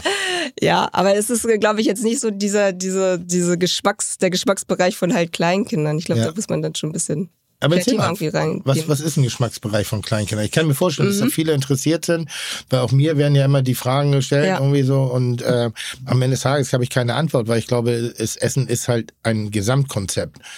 So, und für, für mich gehört alles dazu. Für mich gehört die Sünde, also die Sünde, das Wort mag ich nicht, aber für mich gehört, äh, äh, äh, also wenn ich mit, mit Kindern, mit anderen Kindern äh, Ausflüge mache, dann ähm, und in Hagenbecks Tierpark gehe, da habe ich aber keine Reiskräcker dabei, das kann ich auch sicher sagen. Da, Ja. gibt, da gibt's die Currywurst. Ja. Weil das für mich zum Ausflug gehört. Das ist Gesamtinszenierung. Ja, das ist halt die- Gesamterlebnis. die Pommes oder, aber ne, das selbstverständlich Eis gehört noch. auch Ja, ja, äh, das, das, das Sushi von Hensler dazu oder andere Ja. Sachen. Ne? Also ich, ist halt immer die Balance. Und jetzt nur so ein Food-Nerd heranzuziehen. Warst du nicht so? Habt ihr nicht mehr Menüs gekriegt? Nee. Wer war denn das? Äh, war das nicht Julian Walter. Julian Walter? Julian der Walter. Gast der ersten Folge. Ja, genau. Den müssen wir unbedingt den, mal den wieder wir einladen. mal wieder einladen. Da habe ich Wirklich. lange nicht mehr von, Ja, das von lange nichts mehr von ihm gehört. Stimmt, der hat viel zu erzählen. Ich, ich muss mal ganz Ja. kurz, ich, ihr, ihr versteht euch ja prächtig, ist ja toll. Aber ich muss das mal ganz kurz ein bisschen auf, aufschlüsseln, weil ich, ich finde, nein, gar nicht. Ich finde, wir sind, wir ja. sind mitten, ich mitten ja reingeplatzt. Ich habe auch mit Sarah nicht gerechnet. Ist Dort, wo sitzt Sarah jetzt- Sarah hin und jetzt muss ich damit klarkommen. Dort, wo jetzt Sarah- klar, dann fällst du mir ins Wort. Super. Läuft richtig gut. Dort, wo Sarah heute gelandet ist, das ist ja alles in Anführungszeichen nur passiert, weil du auf einmal Mutter geworden bist. Ja. Also du hättest dir ja nicht vorstellen können, dass das Kind oder das Familienleben dein bisheriges Leben als Spitzenköchin, als hochambitionierte Köchin, sowohl im Restaurant als auch im Fernsehbetrieb so dermaßen auf den Kopf stellt. Ja. Oder? Ja, auf jeden Fall. Das heißt, jetzt bist du eigentlich dort, wo du gar nicht hin wolltest und bist happy darüber. Ja, auf jeden Fall. Also es war ja auch nie, also weiß nicht, andere Freundinnen, Bekannte, die sagen ja schon von Anfang an so, ah, wir wollen auf jeden Fall Familie, wir wollen auf jeden Fall Mutter, Vater, Kind werden. Ähm, und das war ja bei uns nie Priorität. Also wir haben gesagt, wenn es passiert, dann passiert's. Aber es war ja immer so äh, der Fokus, Karriere. Essen hat ja irgendwie das ganze Leben irgendwie von uns beeinflusst. Ne? Wenn du irgendwie in Urlaub gefahren bist, hast du deine Urlaube halt irgendwie so danach gerichtet, so wo kannst du gut essen gehen oder ne. Und jetzt ist es glücklicherweise ist es dann doch dazu gekommen. Ich bin ja auch relativ spät Mama geworden, erst mit 40. Ähm, Finde das aber genau Die das. sieht man dir nicht an. Vielen Dank. Das stimmt. Ähm, jetzt bin ich ganz aus dem Konzept. Äh, Das ist so krass, wenn ich mal irgendwelchen Menschen in meinem Umfeld ein Kompliment Ja, mache, dann sind die Das alle irritiert. Ja, aber total, was ist Und dann passiert? denk, was ist da los? Ich wollte nur nett sein. Was war nur nett das? sein. Ähm, ja, und dann ist es ja, ist es ja glücklicherweise doch dazu gekommen, dass wir Eltern geworden sind. Und ähm, natürlich, das stellt das ganze Leben auf den, äh, komplett auf den Kopf. Ne? Also vor allen Dingen, wenn also ich bin halt ein sehr organisierter Mensch, sehr äh, strukturierter Mensch und dann hat man dann so, ein- so, so, so ein kleines Lebewesen im Arm und du musst dich ja komplett eigentlich loslassen und fallen lassen und dich darauf einstellen und man sich ja irgendwie auch kennenlernen. Ne? So wie wird der Tagesablauf? Also es gibt, es ist ja jeder Tag irgendwie Als, anders. die- als die. Nachricht kam, ähm, wie schnell war da die Entscheidung getroffen, aus, aufzuhören? Ähm, also es hat sich dann, glaube ich, entwickelt. Für mich war klar, eigentlich, ich nehme auf jeden Fall ein Jahr Elternzeit. Und ich hatte eigentlich auch vor zu sagen, okay, ich gehe danach wieder zurück ins Joso. Und ähm, dann äh, gab es aber intern so ein bisschen, ja, ich sag jetzt mal, äh, verschiedene Meinungen darüber, wie ich dort anwesend sein muss. Und dann habe ich mich ganz klar dazu Also entschieden. ist das so, wir hatten neulich eine komische Diskussion äh, beim einem, einem Panel-Talk auf, auf einer Veranstaltung, ähm, wo ich gedacht, ich kann mir das immer gar nicht vorstellen, weil, äh, also gab es Restriktionen vom Arbeitgeber zum Wiedereinstieg? Ähm, man hat sich natürlich als Unternehmen schon gewünscht, dass ich abends präsent bin und das wollte ich zu der damaligen Zeit nicht machen. Auch totaler Ja. Blödsinn ist. Ich bin auch nicht immer abends präsent, trotzdem kann ich einen Laden, ein Unternehmen führen und eine Handschrift äh, verpassen. Und also da war keine Flexibilität auf Seiten des, des Arbeitgebers, sich mit der Situation zu beschäftigen, deine Qualitäten zu sehen, aber deine veränderte Lebensform äh, äh, Form auch sich dort einmal mit auseinanderzusetzen und sagen, okay, wie können wir uns aufeinander zu Wann nicht vorhanden? Äh, war nicht vorhanden. Also aus meiner Sicht war es nicht Hättest du es dir vorhanden. gewünscht? Ja, wenn jetzt so im Nachhinein, so wie alles gelaufen ist, äh, ist ja alles gut. Ja, das, das ist das, Ja. sage ich ja sowieso. Immer wieder. Tür geht zu, viele Türen gehen auf und meistens schönere. Also das ist ganz, ganz oft, aber man steckt so in diesem Ding drin. Das heißt, wäre der Arbeitgeber flexibler gewesen und hätte, äh, was hättest du von ihm gewünscht? Weil ich bin Arbeitgeber und ich wünsche mir, dass man mir sagt, was sich Menschen wünschen, damit ich auch manchmal reagieren kann. So, ich kann immer nur sagen, stellt die Fragen, stellt die Forderungen und erst dann kann ich mich entweder nein dagegen entscheiden oder dafür entscheiden, aber in den meisten Fällen muss ich deutlich sagen, macht das alles Sinn, was gefordert wird. Also was, was wäre da Wunsch gewesen? Ja, ich glaube, mein Wunsch, was ich ja auch geäußert habe, ist einfach, äh, dass ich mir meine Arbeitszeiten selber einteilen kann. Punkt. So. Und, äh, das, was bedeutet das? ähm, also ich hätte natürlich dann wahrscheinlich mehr Kreativarbeit geleistet, um auch öfters die Karte zu wechseln, um dem Gast wieder ein bisschen näher zu kommen, zu sagen, okay, es ist ein Anreiz da, auch öfters ins Joso zu gehen. Ähm, weil natürlich so diese obligatorischen viermal im Jahr Wechsel irgendwie stattgefunden haben und ne, wenn man das natürlich öfters macht und dann bla bla bla. Ähm, ich hätte mich auch mehr vielleicht dann darauf konzentrieren können, okay, man macht dann noch andere Events, ne? was jetzt nicht nur das äh, à la carte Geschäft angeht, sondern dass man gibt dann vielleicht mal einen Kochkurs irgendwie, ne? dass man das halt mehr mit einbindet. Also ich glaube, es gibt ja verschiedene Möglichkeiten, sich darauf Also Kannst du alles bei einzubringen. mir haben, wenn du willst. Zu spät. Verdammt. Na, jetzt geht's ja nicht mehr. Jetzt geht's ja nicht mehr. Verdammt, weil ich, ich muss gerade mal überlegen. Ich glaube, Roland Treddle habe ich mein Jobangebot gemacht. Ja. Ich bin ja unverschämt. Ne? Der Also will ich nicht mehr hier in den Podcast kommen. Hä? Der will nicht mehr in den Podcast. Das ist auch in Ordnung so. Äh, was? Hat er auch gesagt. er, hat ge er hat gesagt, du glaubst, das ist auch okay, so dass er nicht kommt. Ja, das ist auch okay so. Aber Roland Treddle, als der damals im Hangar 7 aufgehört hat, habe ich ihn erstmal angerufen und habe gedacht, Digi, wenn du einen Job suchst, call me. Guten Koch kann ich immer gebrauchen. Und das meine ich ja nicht blöde, weil ich finde Inspiration und gerade kontroverse, Inspira äh, kontroverse Inspiration auch in der Kreativität finde ich super spannend. Und ich glaube ja wirklich, dass ich ein bärenstarker Gastronom bin mit sehr viel Empathie und, und Fingerspitzengefühl für atmosphärische Dinge und das, was der Gast will. Gut, dann habe ich manchmal meinen Körper und meine kulinarischen Fähigkeiten, die mir dann im Wege stehen. Und ich denke manchmal, ich wäre so ein geiler Coach. Und früher hat man ja oft gesagt, dass die besten Trainer die schlechtesten Spieler waren. Und ich betrachte mich als einen der schlechtesten Spieler, aber ich betrachte mich als einen der besten Coach, weil gerade diese Dinge, wo ich sage, ja, ich als Unternehmer langweile mich zu Tode nach einem, bei einem dreimonatigen Speisekartenwechsel. Ich als Arbeitgeber kaufe Sachen ein, lege ihn hin und sage, spielt rum, macht einfach zehn, heute zehn Specials und was auch immer. Es ist easy. Es geht nur um unseren Kopf. Es geht nur um die Kreativität. Kochkurse, super. Ich weiß nur nicht, wie man Kochkurse gibt. Ich könnte, ich könnte mir eine goldene Nase verdienen mit Koch. Ich wüsste nur nicht, was ich denen zu erzählen habe, weil mehr als anbraten und salzen und pfeffern kann ich auch nicht. Am Ende des Tages. Ja, weißt, ja. Also ich habe keine klassische Philosophie. Ähm, würdest du sagen, dass man sowas in einer Art Präambel zusammenfassen könnte, was dir da passiert ist, also um als attraktiver Arbeitgeber auch eben für Frauen zu gelten? Ja, also jetzt auch gerade mit dem neuen Konzept, was wir machen wollen. Nee, ich meine, ich meinst so ein bisschen, wie mit dir umgegangen worden ist. Weil Ach Du bist so. so einen Karriereweg gegangen. Mhm, und jetzt ja. ist einfach der Arbeitgeber, der sagt, ja, aber du kriegst, ich kann jetzt hier nicht das, was ich will, Ja. sondern der sich überhaupt nicht drauf eingelassen hat. Und wir diskutieren ja viel darum, warum ist Ja. die Gastronomie manchmal so ein Frauen äh, äh, äh, abweisender Arbeitsmarkt. Und ich denke, wir haben viele Bereiche, die besser werden, die noch viel Arbeit erfordern, aber wir werden sprachlich besser. Wir haben die, dieses, dieses Testosteron gesteuerte Küchenpatriarch. In ganz vielen ist es nicht mehr da. es gibt noch genug Küchen, wo es da ist, aber da bewegt man sich. Aber was, worauf ich immer so auf der Suche bin, und ich äh, unterhalte mich da auch gerade viel mit Kerstin Rapp-Schwan, eine tolle Gastronomin aus Düsseldorf. Wie schafft man das, einen weiblichen Arbeitsplatz so zu deklinieren, dass er auch von den, von den Frauen sozusagen als solcher wahrgenommen wird, dass sie verstehen, dass da wirklich was ist.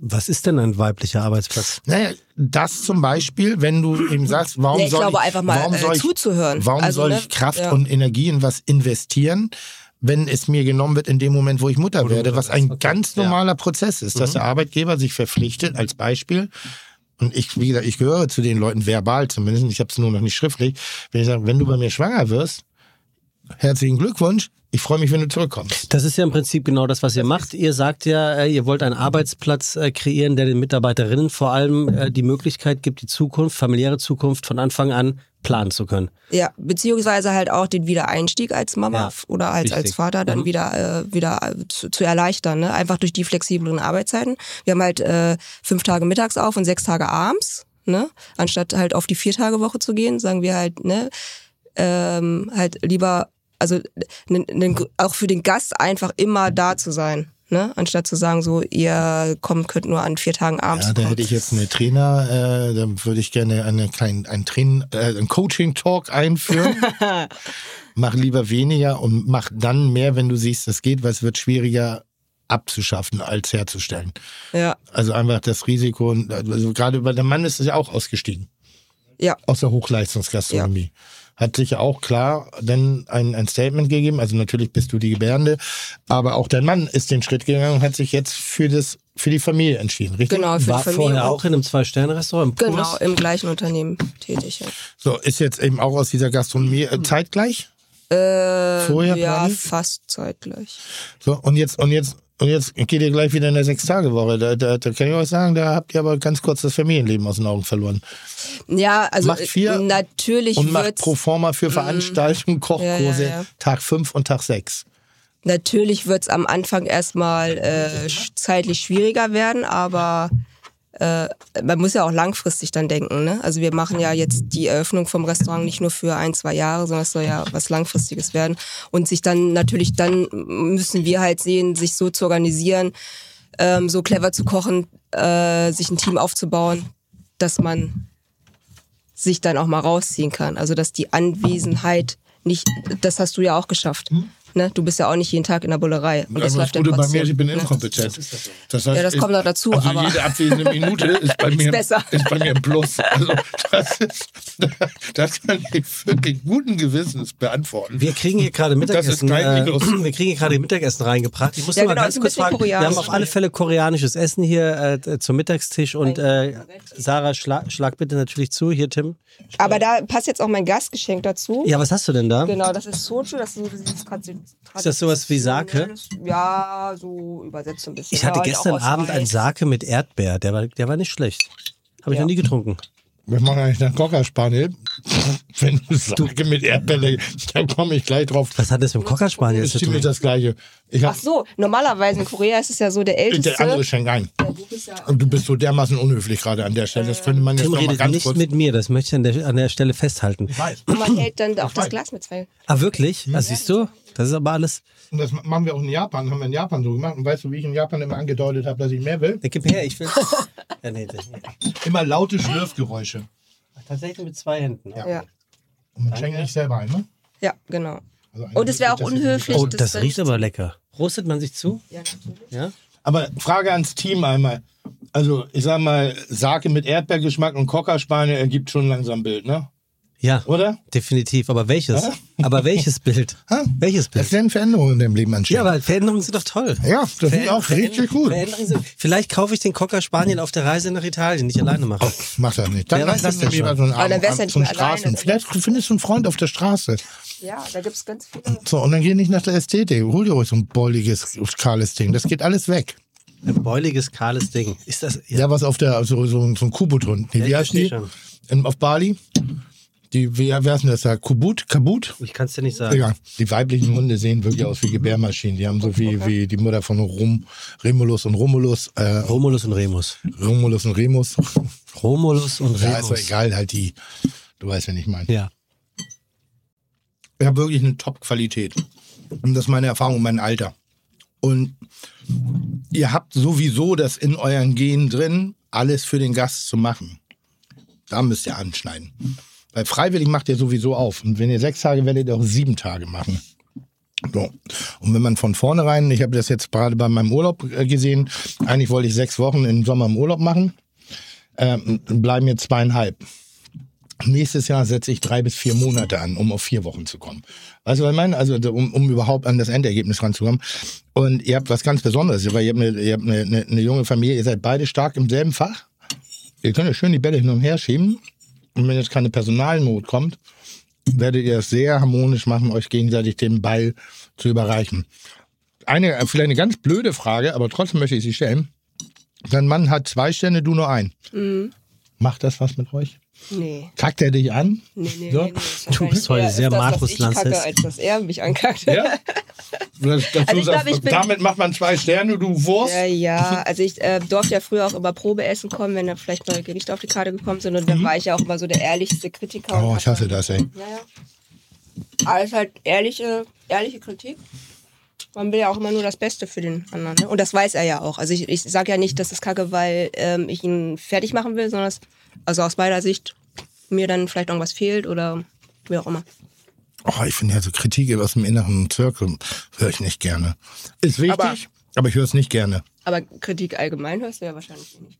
Wenig, weil ich bin ja auch ziemlich perfekt. Ja, das. Also an der Stelle. Oder kritisierst du denn in deinem nächsten Umfeld? Alles. Ja, also. Alles und jeden Aber und das geht. jederzeit. Ja, natürlich. Ist ja viel schöner, Kritik zu üben, als zu empfangen. Also das ist ja nun eine Ja, ganz der Tim ist auch der Häuptling. Ne? Es muss einen Häuptling Ich geben. bin die Sonne. Ja. Häuptling Sonne. Ja, ich, bin die, ich bin die Sonne im Wesentlichen. Ja. Das ist, und ich weiß auch, dass ich mir die Welt schön rede und dass ich mir das manchmal etwas gefällig mache, aber ich fahre damit ganz gut. Und meinem Selbstwertgefühl. Aber was, was ist denn jetzt, sowohl du als Arbeitgeber, Tim, als auch ähm, Mhm. Sarah, als dann jetzt bald wieder Arbeitgebende? Mhm. Man, also die Angst ist doch menschlich, dass eine Mitarbeiterin sozusagen erst einmal weg ist, dass man befürchtet, dass sie vielleicht nicht wiederkommt und im Restaurant in dem Fall wirklich was fehlt. Da muss man einfach uneitel genug sein und sagen, so ist halt das Leben. Hä? Naja, es ist ja, Also, ja, aber ich so- glaube, wenn du von Anfang an ähm, also ehrlich miteinander kommunizierst und dem Mitarbeiter oder der Mitarbeiterin halt auch zuhörst, wie sie sich dann vielleicht auch den Wiedereinstieg vorstellen kann und man das dann halt auch schafft. Natürlich muss halt auch immer die personale Lage so sein.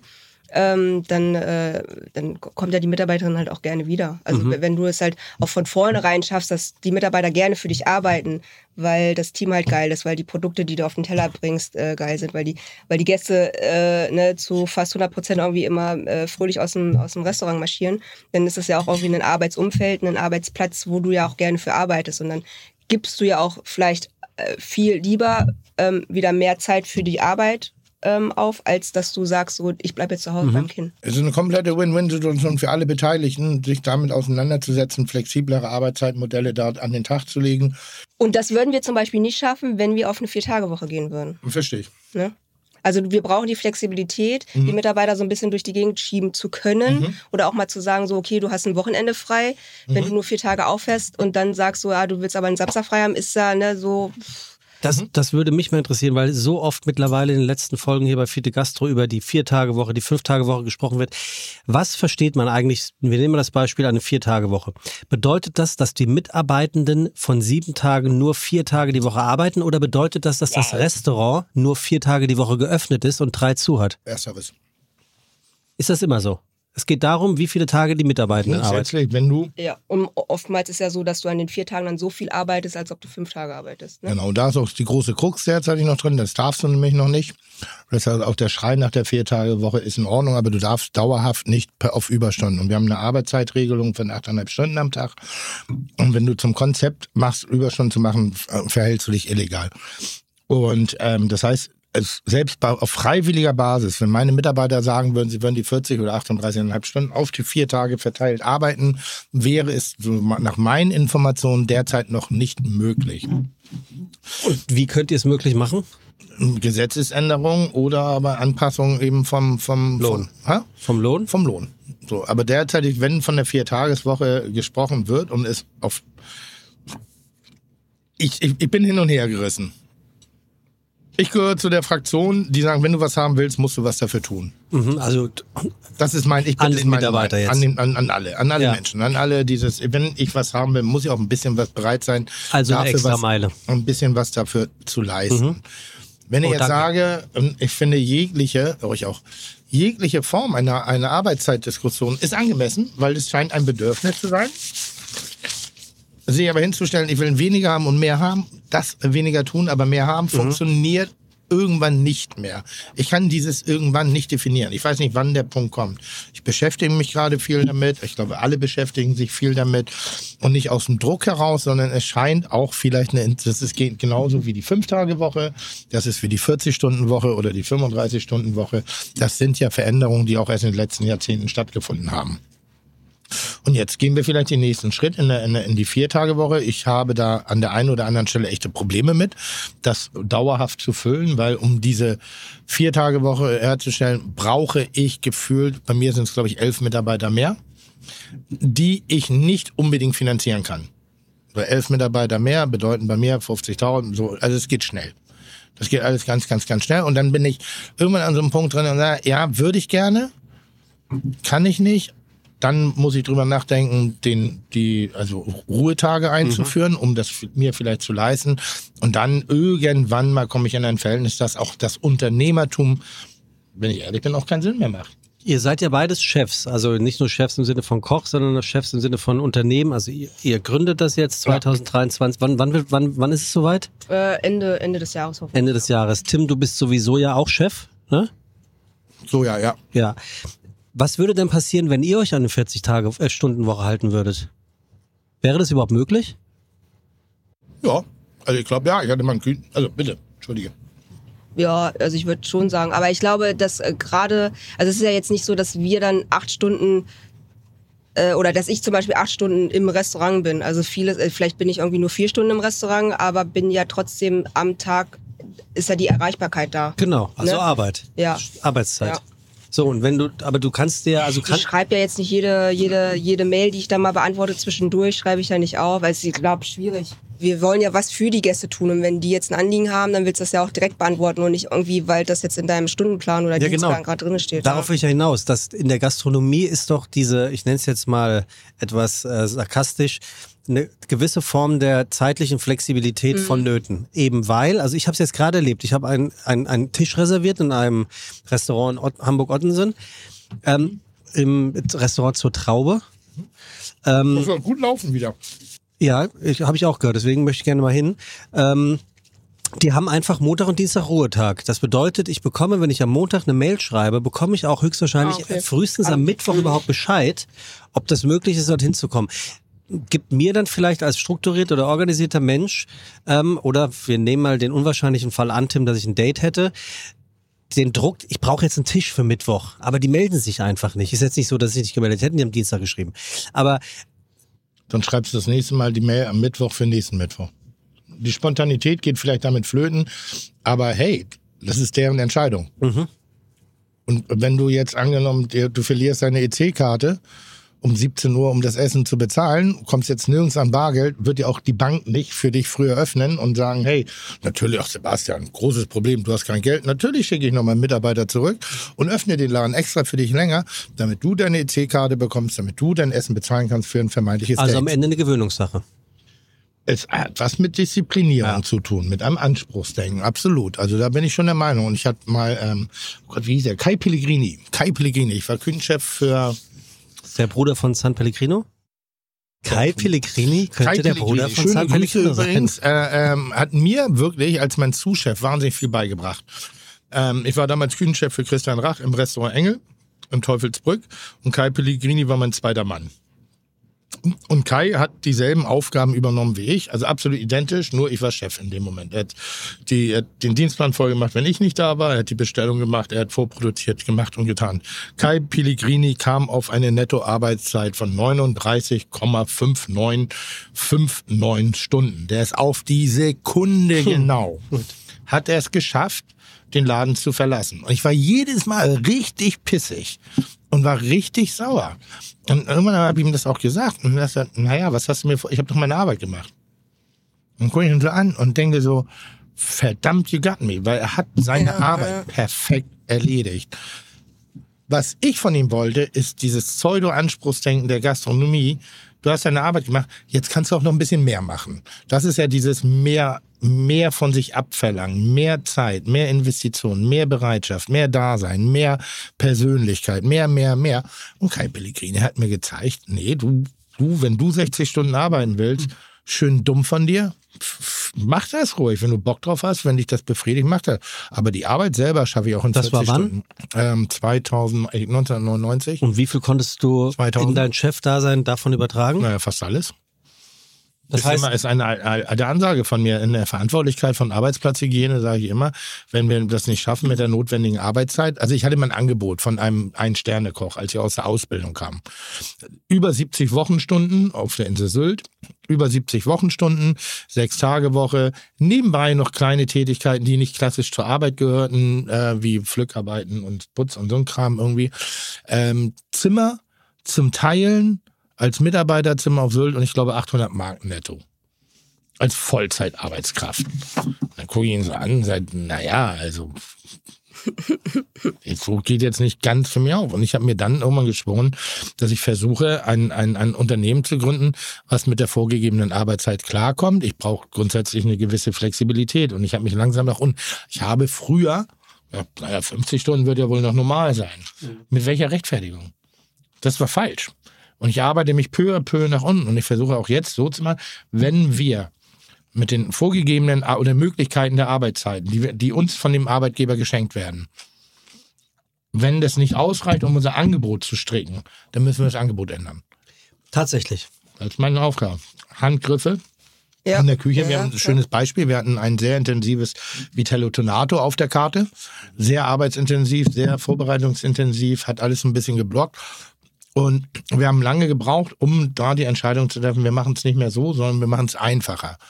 Geiler für die Küche, geiler für die Abläufe, geiler für die Gäste. Interessant, win, win, win. Interessanterweise ist das etwas, was du oder was ihr gerade beschreibt, da, darauf würde ich als Gast im Leben nicht kommen, dass eventuell ähm, ein bestimmtes Gericht so zubereitet deutlich länger braucht. Ja, natürlich. Ja, irre, ja. wirklich irre. Also Und dann ist ja auch die Frage, ist dieser Mehraufwand bei dem Vitello Tonato, hat das mehr am Geschmack gemacht oder nicht? Also wahrscheinlich nicht, weil wenn es jetzt die Leute halt auch feiern ne, oder die Gäste. Ja. Der Blumenstrauß. Aber es ist du, hast es du, hast es angedeutet. Es werden bestimmte Arbeitsschritte werden unterbrochen werden, weil ihr wirtschaftlich arbeiten wollt. Und, Ja, so. ja. und das wird in meinen Augen und das, ähm, ich habe das mit sehr vielen Spitzenköchen schon mal. Ich wünschte mir, ihr würdet alle mal so ein bisschen dümmer werden, uneitler und das, was ihr wirklich könnt, weil das könnt ihr alle besser als der gesamte kochende, gastrogebende Apparat. Äh, die Auszeichnung kommt nicht von ungefähr. Ihr könnt richtig gut schmecken. Ihr könnt richtig gut abschmecken und es geht nicht um das 90 Grad geschnittene Gemüseblättchen, sondern was ihr geschmacklich draus macht. Und wenn ihr euch nur mal, guck mal, ich muss mich mit, mit, mit, mit, mit Wasserkisten, Leiter und Tisch, muss ich mir ein Podest bauen, dass ich in die Nähe eurer Höhe komme. Ich muss mich richtig strecken, ich muss mich anstrengen nach oben. Alles, was ihr machen müsst, ist nur ein bisschen entspannen, euch ein bisschen nach unten bücken. Aber nur diese Facette. Und dann haben wir diese, und dann haben wir Esskultur. Ja, ich glaube, das ist ja auch das, wa- wa- warum jetzt auch mein Mann bewusst gesagt hat, so er geht zurück von der Sterneköche, weil wir ja jetzt das kochen können, wo wir einfach drauf Bock haben. Und nicht, weil vielleicht man dann doch nach links und rechts schaut und dann sieht, ah, guck mal, ne, das Zwei-Sterne-Restaurant hat jetzt die und die Produkte drauf oder das hat jetzt schon wieder gewechselt, müssen wir jetzt auch wechseln. Äh, kriegt man dafür zwei Sterne, ist das irgendwie gut genug? Und also du machst ja so viel selber einfach diesen Druck oder halt auch diese, diese, diesen Kopfstress, ne?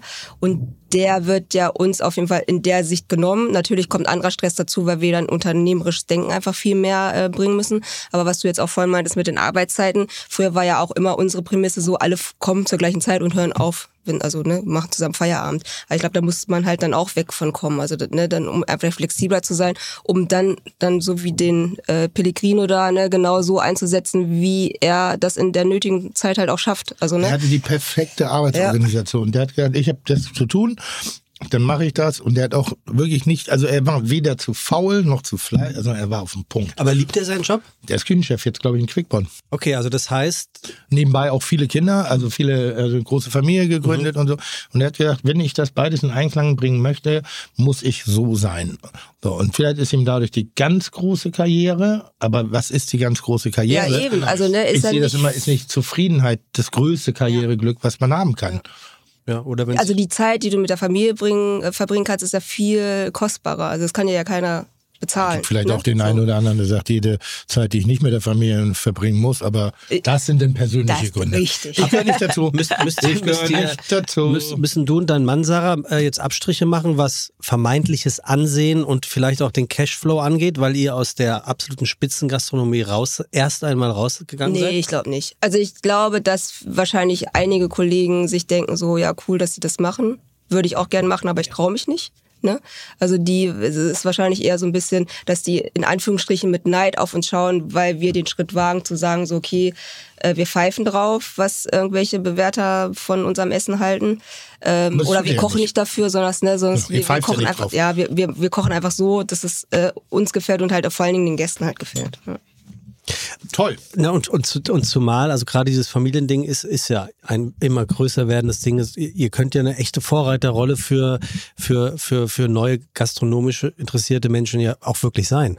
Ja, also es gibt ja, glaube ich, auch viele große Unternehmen, die das ja jetzt heutzutage schon umsetzen mit den betriebseigenen Kindergartenstätten. Ne? Ja, habe ich auch gedacht. Ähm, und die Im auch gastronomischen Betrieb? Oder was? Ähm, Ja, also ja, nicht gastronomisch unbedingt. Das sind dann, glaube ich, eher äh, andere Branchen, Okay, das die das ich, jetzt ja. schon umsetzen. Äh, Gastronomiebetriebe würde ich mich zu weit aus dem Fenster lehnen. Ähm, aber das ist ja, da, da kann man sich ja auch nur was von abschauen. Also und, und je, das ist ja auch, wenn jetzt die Mitarbeiter von dem von dem äh, Unternehmen, wofür wir oder was ja an unserer Seite steht, ähm, wenn wir denen gutes Mittagessen liefern oder ne, kochen, dann sind die auch viel motivierter und gehen dann wieder mit Spaß an ne, zum zum Arbeitsplatz zurück. Also Komm, wird doch komm, jeder dabei. Kommen wir mal zum koreanischen Essen. Wie gut kennst Ja. du dich mit koreanischem Essen aus? Äh, ich esse es gerne, aber ich würde jetzt nicht sagen, dass ich ein Experte da bin. Also ich meine, Inwiefern Du bist eine Schummelpackung. ja, ich bin eine Schummelpackung. Ich bin tatsächlich eine Schummelpackung. Äh, aber ich glaube, dafür esse ich zu wenig authentisch aber koreanisches Essen. inwiefern unterscheidet sich koreanisches Essen vom chinesischen oder vom thailändischen oder vom Oder süd- und nordkoreanische Küche. Ja, ich glaube einfach so, die koreanische Küche macht, glaube ich, einfach dieses äh, Fermentierte, ne? Diese, diese Fermentation von Gemüsen halt einfach aus. Äh, und diese Würzigkeit, das halt sehr viel mit dieser, man sieht es ja jetzt gerade auch bei dem Eingericht mit dem Tofu, diese äh, Gochujang, die Paste, die koreanische äh, Paprikapaste, bringt halt diese Würzigkeit, diese Schärfe halt mit. Ich glaube, das ist so, so würde ich jetzt mal sagen. Ich finde sie überraschend europäisch, auf, nicht in der Aromatik, aber im Aufbau. Also es gibt so, ich, ich habe einen, ich weiß nicht, ob es das sein soll. Ähm, ich war auf, in Korea auf dem Markt. Und da gab es so eine Art Mühle und da sind, ich, ich, äh, waren das Ginkgo-Bohnen? Äh, ja, gibt's da, ja. Oder die wurden- Nüsse da, Die Ginkgo-Nüsse. Nüsse, Nüsse, Mhm. also wurden gemahlen Ja. und daraus wurde eine Art Kartoffelpuffer gemacht. Ah ja, okay. Hm. Boah, war der gut. Was der? Ja, also sowas in der Art, der ist nur anders. Der ist so geil knusprig und der ist so lecker und das ist, aber es hat original geschmeckt wie der Kartoffelpuffer auf dem Jahrmarkt. Also Ja. da, da fehlte nur Apfelmus. Ja. Plus diese ganzen Schweinefleisch, äh, Gedärmwurst, Ja, ja, äh, äh, ja. Geschichten. Und was, was ich äh, in, in Korea leben durfte, ich äh, das erstmal rohe Innereien gegessen. Rohe Innereien. Rohe Innereien. Ich war auf dem Schlachthof. Ja. Da, oder da gibt es so ein, in, in, na, wie heißt das, Seoul, gibt es so ein Meatpacking District. Und da habe ich mich eigentlich hin verirrt. Da war ich alleine übrigens. So, und ich mag das ja manchmal. Freizeittechnisch. Ja, ja, und bin dann da rumgelaufen und dann habe ich mich getraut, in so ein Restaurant reinzusetzen, wo nur Koreaner waren. Also ich war auch in dem ganzen Gebiet der einzige Touri, weil ich so ein bisschen hinten reingesneakt bin und ich habe halt gewartet, ich gehe so lange, bis man mich rausschmeißt. Und dann habe ich mich da halt hingesetzt und äh, in, in Ermangelung meiner koreanischen Sprachkenntnisse habe ich halt auf Dinge gezeigt, was die anderen am Tisch hatten und unter anderem war es rohe Leber. Mit einer sehr süßlichen, ich glaube Zucker war es, Sojasauce. So, Ja, so Malzsirup nehmen die meistens, Mhm. ne? Boah, war das lecker. Lecker. Also Kopfsperre hoch 10 im Ja. ersten Moment. Warum Ja. soll ich jetzt rohe Leber essen? Kein, kein fein gewürfelt, gut temperiert, also gekühlt. Und dann durch, das war so lecker. Und hast auch gekaut? Ja, nein, es war wirklich, also ich habe mich zwingen müssen, aber es war so lecker. Und ich fand auch, dass das Einzige, was ich nachher hatte, nach, der, nach dem Korea, eine Woche Korea war ich, ähm, ich hatte irgendwann mal einen Overflow von diesem Kimchi-Fermentationsgrundgeschmack. Ich hätte gerne, das hier wird angedeutet. ja, Ähm, und hier ist so ein bisschen. ich hätte gerne, und da hatte ich gesuchtet nach einem Stück Baguette mit Butter. Mhm. Irgendwann war ich overload von diesem immer wiederkehrenden Gesch Geschmack. Na, vor allen Dingen die Koreaner essen das ja auch schon morgens, ne? Mit ihren, mit den heißen Suppen, wo dann auch Ja. schon das Kimchi drin ist oder sowas. Warum benutzen die Koreaner kein Messer? Das ist ja, Am glaub ich, ja, ja, es ist ja alles eigentlich mundgerecht geschnitten schon. Aber sie, Das kriegen ja, meiste, Sche- oder- aber sie kriegen ja Scheren. Ja, oder Scheren, Also ja. mir ist immer eine Schere serviert worden. Äh, ich äh, ich habe auch nur irgendwie gehört, dass ähm, oder äh, irgendwo gelesen, dass die ja viel auch Metallstäbchen benutzen, Mhm. weil das ja viel günstiger ist, weil die ja ne, als dann die äh, Bambus oder Mhm. Holzdinger da. Vielleicht hat das auch irgendwie was mit dem mit dem damit zu tun. Die Schere teilst du dir ja auch, also es hat ja nicht jeder seine eigene Schere, na, als wenn du jedem dann da, den eigenes Ah, ich dachte, Messer. das, hätte, ich dachte, das wäre ein, ein Akt des Rabiaten, des Arbeitens oder irgendwie sowas in der Richtung. Aber ich kann, kann mich nicht dran Aber erinnern. vielleicht ist das halt auch so ein, so ein Gastgeberding, ne? Also weil so, dass vielleicht auch der Älteste dann nur schneiden darf, weiß ich nicht.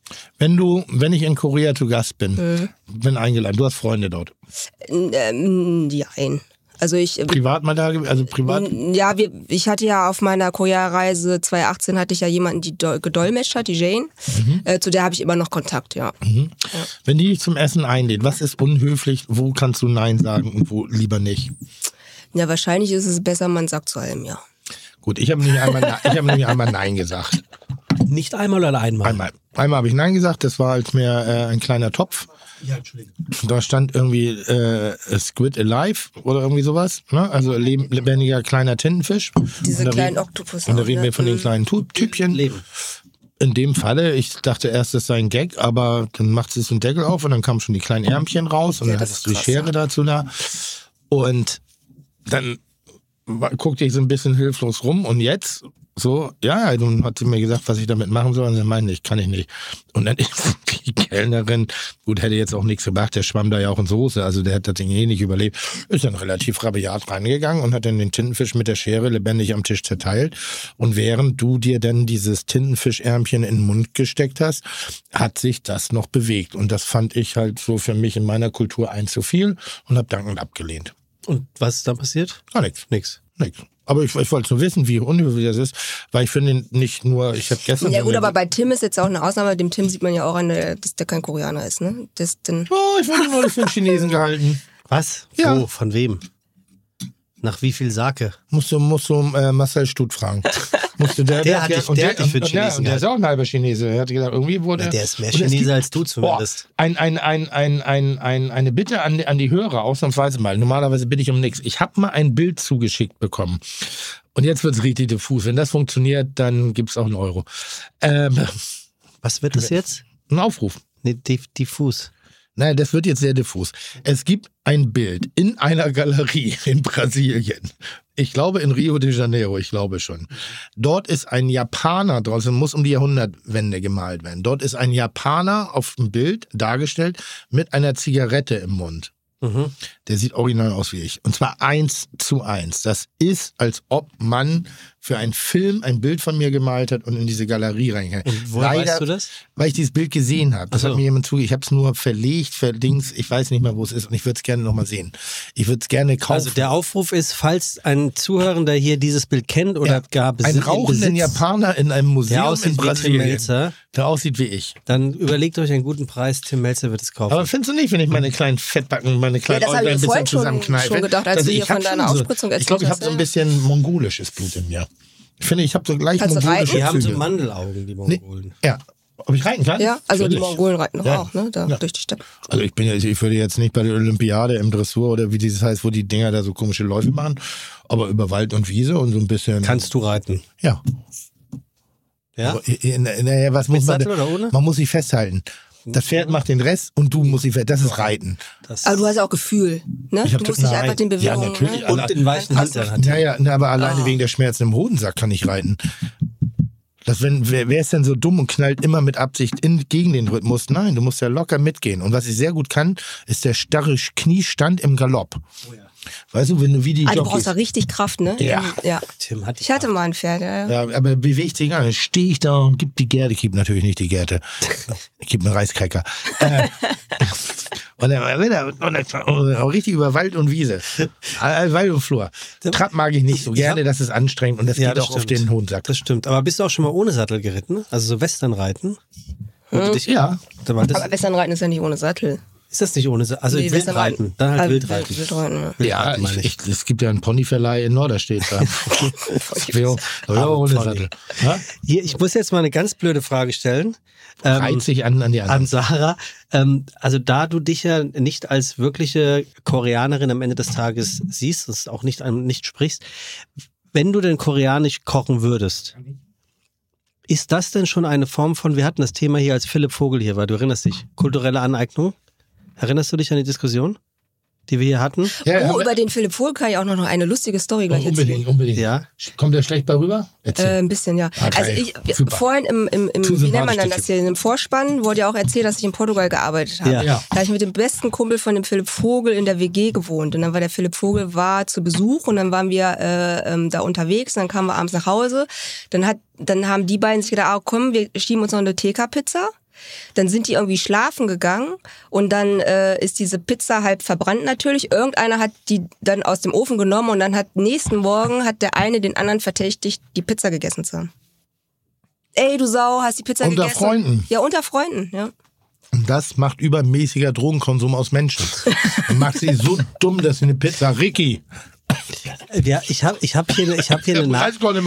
Ich habe eine Nachricht bekommen, Ja. verhältnismäßig lange Nachricht zu diesem Thema, Zu welchem? zu dem Drogen Thema ist raus? Kul kulturelle Aneignung Ja. in, in der Gastronomie. Ja, finde ich richtig spannend jetzt. Jetzt, jetzt bin ich richtig gespannt. Ich würde das wirklich gerne mal vorlesen. Ja, bitte. Weil äh, dieser äh, Zuhörer oder Zuhörerin, ich weiß es gar nicht, ähm, Ist das so, wo ich jetzt sage oder wo ich. ne, wir machen das jetzt einfach mal. Liebes Fiete-Team. Liebe Sarah. Ja, natürlich. Ich bin jetzt heute dazu gekommen, die äh, Folge mit Philipp Vogel zu hören. Und dann kommt ja zu dem Punkt der kulturellen, kul- kulturellen Aneignung. Hat mir sehr gut gefallen. Ja. Die Diskussion darum klang aber sehr nach Old White Men, die sich über Rassismus unterhalten und der Meinung sind, dass sie definieren dürften, was schlimm ist und was nicht. Das ist die Stärke von alten weißen Männern. Tim hat ja abschließend gefragt, inwiefern es denn jemand erklären könnte. Falls es bislang passiert sein sollte, könnt ihr aufhören weiterzulesen. Andernfalls ein kleiner Versuch in Ansätzen meinerseits, das mal zu erklären. Wollen wir das hören? Ja, ja, bitte, bitte, So. bitte. Also mal abgesehen von dem ersten Diss, kommt da jetzt hoffentlich ja was. Sarah, möchtest du es auch hören? Ja, ja. ja Okay. Ja. Der Vergleich ist für mich als in Berlin geborener Koreaner gar nicht so weit hergeholt. Viele Menschen mit koreanischem Migrationshintergrund kennen sich sicherlich die peinlichen Momente, wenn Mitschüler und Mitschülerinnen zum ersten Mal mit dem Geruch von Kimchi oder auch Kimbap konfrontiert werden. Anlehnung und auch Erniedrigung sind die häufigsten Reaktionen. An Kim aus Chef's Table Pizza, aber auch David Chang berichten in der Öffentlichkeit von genau diesen Erfahrungen. Jahre später ist es dann dieselbe Gruppe, die arbiträr entscheidet. Nö, Kimchi ist geil. Nehmen wir auf unsere Speisekarte. Das ist arbiträr. Das ist ähm, arbiträr. Das wirkt dann doch sehr kolonialistisch. Das ist ähnlich wie mit bestimmten Frisuren, Rastas, Corngrows, Froze etc. Ein kulturelles Element, das zu stark negativer Stigmatisierung geführt hat, wird vom Kolonialherren auf ein einmal wird auf einmal positiv besetzt. Das soll nicht heißen, dass jede Kultur ihre Elemente für sich behalten soll oder muss, aber dass eben eine Auseinandersetzung mit der Kultur, die das jeweilige Element ummantelt, stattfinden soll, um es in ihrer Gesamtheit zu verstehen und dann entsprechend anzuerkennen. Dem Vogel werfe ich das gar nicht vor. Er meint wahrscheinlich den Philipp Vogel. Ich gehe davon aus, dass er sich mit der Ente, ihrer Zubereitungsweise und der Geschichte auseinandergesetzt hat. Somit fällt das für mich eben nicht unter den Vorwurf der kulturellen Aneignung. Ich glaube, auf, auf die Quintessenz sind wir in der Folge mit Philipp auch gekommen. Die genannten Punkte, dass die Kartoffel ja dann die erste kulturelle Aneignung sei, muss an dieser Stelle natürlich auch verneint werden, da ein reiner Anbau noch kein kulturelles Gut oder Kapital darstellt. Es geht nicht um einzelne Zutaten, sondern um Kulturgut. Tim hat es dann ja auch richtig erkannt, dass es nicht zielführend ist, in der Dreierrunde über Sinn und Unsinn zu diskutieren. Am anderen Ende des Spektrums steht natürlich auch das Argument, dass ja jedes kulturelle Element, wie zum Beispiel Kimchi, auch ein Türöffner sein kann, Menschen einen Einblick in die koreanische Kultur zu geben. Der richtige Umgang liegt wohl, wie immer im Leben, irgendwo in der Mitte. letzten Endes ein Thema, worüber man sich stundenlang unterhalten kann und so weiter und so fort. Ansonsten beste Grüße aus der Mutterstadt. Ich würde ich würd einfach direkt mal kontern. Ähm, ich bin ein Fan von kultureller Aneignung in allen Bereichen des Lebens. Es muss nicht immer was Schlechtes sein. Wenn, also ich würde Als Diskussionsgrundlage? Ich, nein, ich würde es einfach mal so nennen, wie er es auch schon leicht angedeutet hat. Wenn ich mich mit was beschäftige und das für gut empfinde und das für ästhetisch befinde, darf ich mir kulturelle Sachen aneignen. Wenn das als als stigmatisiertes Element gesehen wird, benutzt wird, ist es natürlich grundsätzlich falsch. Aber ich glaube, wir werden keine Grenze ziehen können kulinarischer Ebene gegen kulinäre, kulin, äh, gegen, gegen äh, kulturelle Aneignung, wenn das per se negativ gesehen wird. Ich glaube es auch. Die beste, die beste Pizza derzeitig in Japan. Die Italiener gehen auf die Barrikaden.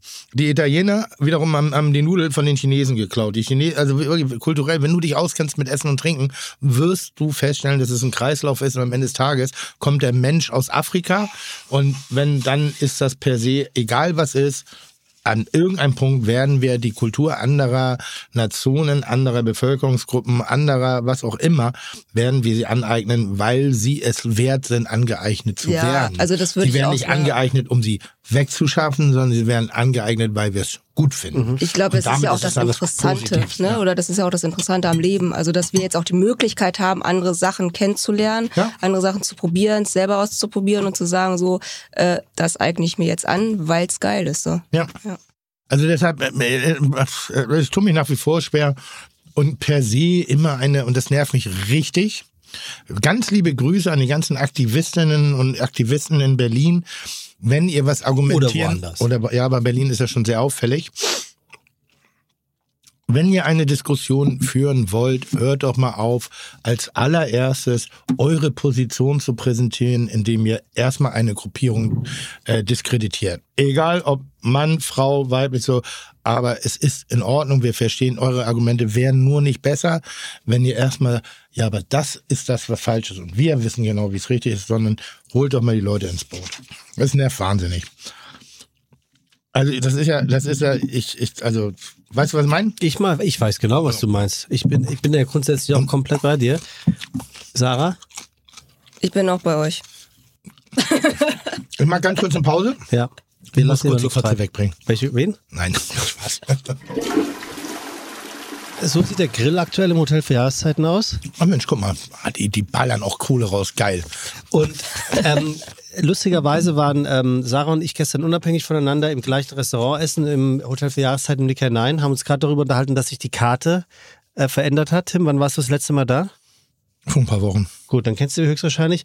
Und ähm, ganz kurz, Tim, Ja, das Hotel für Jahreszeiten baut das eben gezeigte Grill, den eben gezeigten Grill um. Ja. Recht aufwendig, wie wir gerade festgestellt haben. Es gibt übrigens nicht wenige Hotelgäste, die sich beschweren, weil es zu laut ist.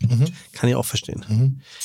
Und nun haben sie Wandmalereien entdeckt. Oh ja. mal. Und die sehen, wirk die sehen wirklich klasse aus. Und jetzt kommt's. Nackte Weiber? Nein, nackte Weiber. Vor allem Weiber. Weiber. Äh, nackte Cis-Weiber. Nackte- Gibt es Cis-Frauen eigentlich? Oder ist es immer mal? Natürlich. Ja, es gibt auch Cis-Frauen. Ja, es gibt aber keine Boomerinnen. Okay. Es gibt nur Boomer. Und das finde ich sexistisch. Das ist richtig sexistisch. Das ist fast schon eine Form des Aber komm, Mobbings. lass mal das nicht ins Lächerliche ziehen, weil da ist auch viel Gutes dran. Und jetzt äh, wird es eine sogenannte Martini-Bar geben.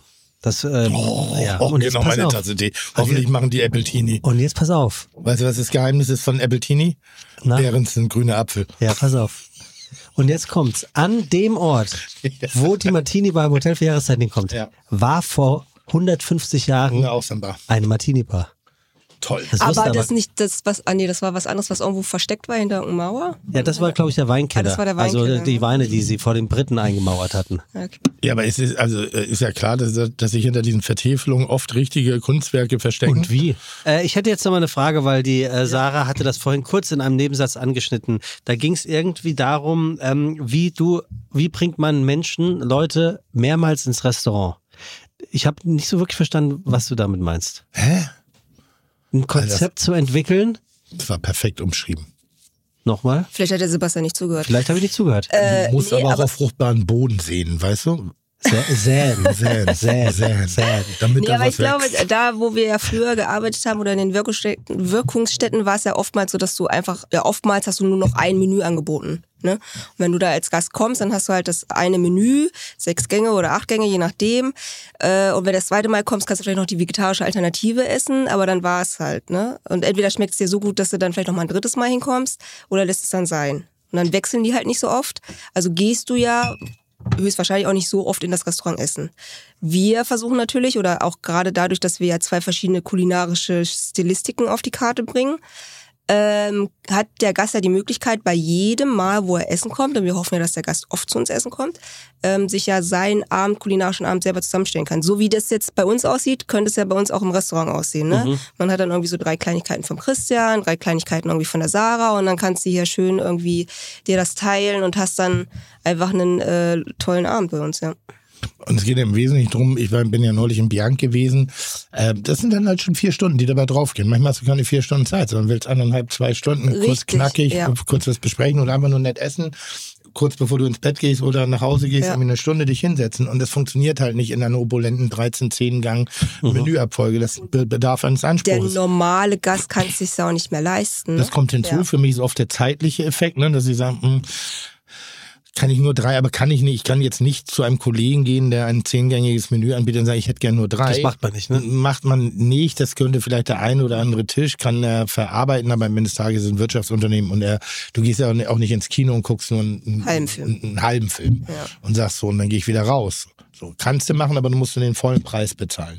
Und wenn ich jetzt zehn Gänge bezahle, aber nur drei esse, kann ich das bestimmt auch machen. Das geht auch in Ordnung. Aber es macht Aber ja irgendwie ist Sinn. es ja auch keine Wertschätzung, ne? Für Auch nicht. da, wo du dann hingehst. Ähm, und da ist es dann eben, wenn du eben eine Top-Speisequalität bekommst, in eher einem à la carte orientierten Bereich, der preislich auch sich eher im, im mittleren Segment bewegt als im, im hochpreisigen. Wir haben ja inzwischen doch auch eine sensible Preisdiskussion.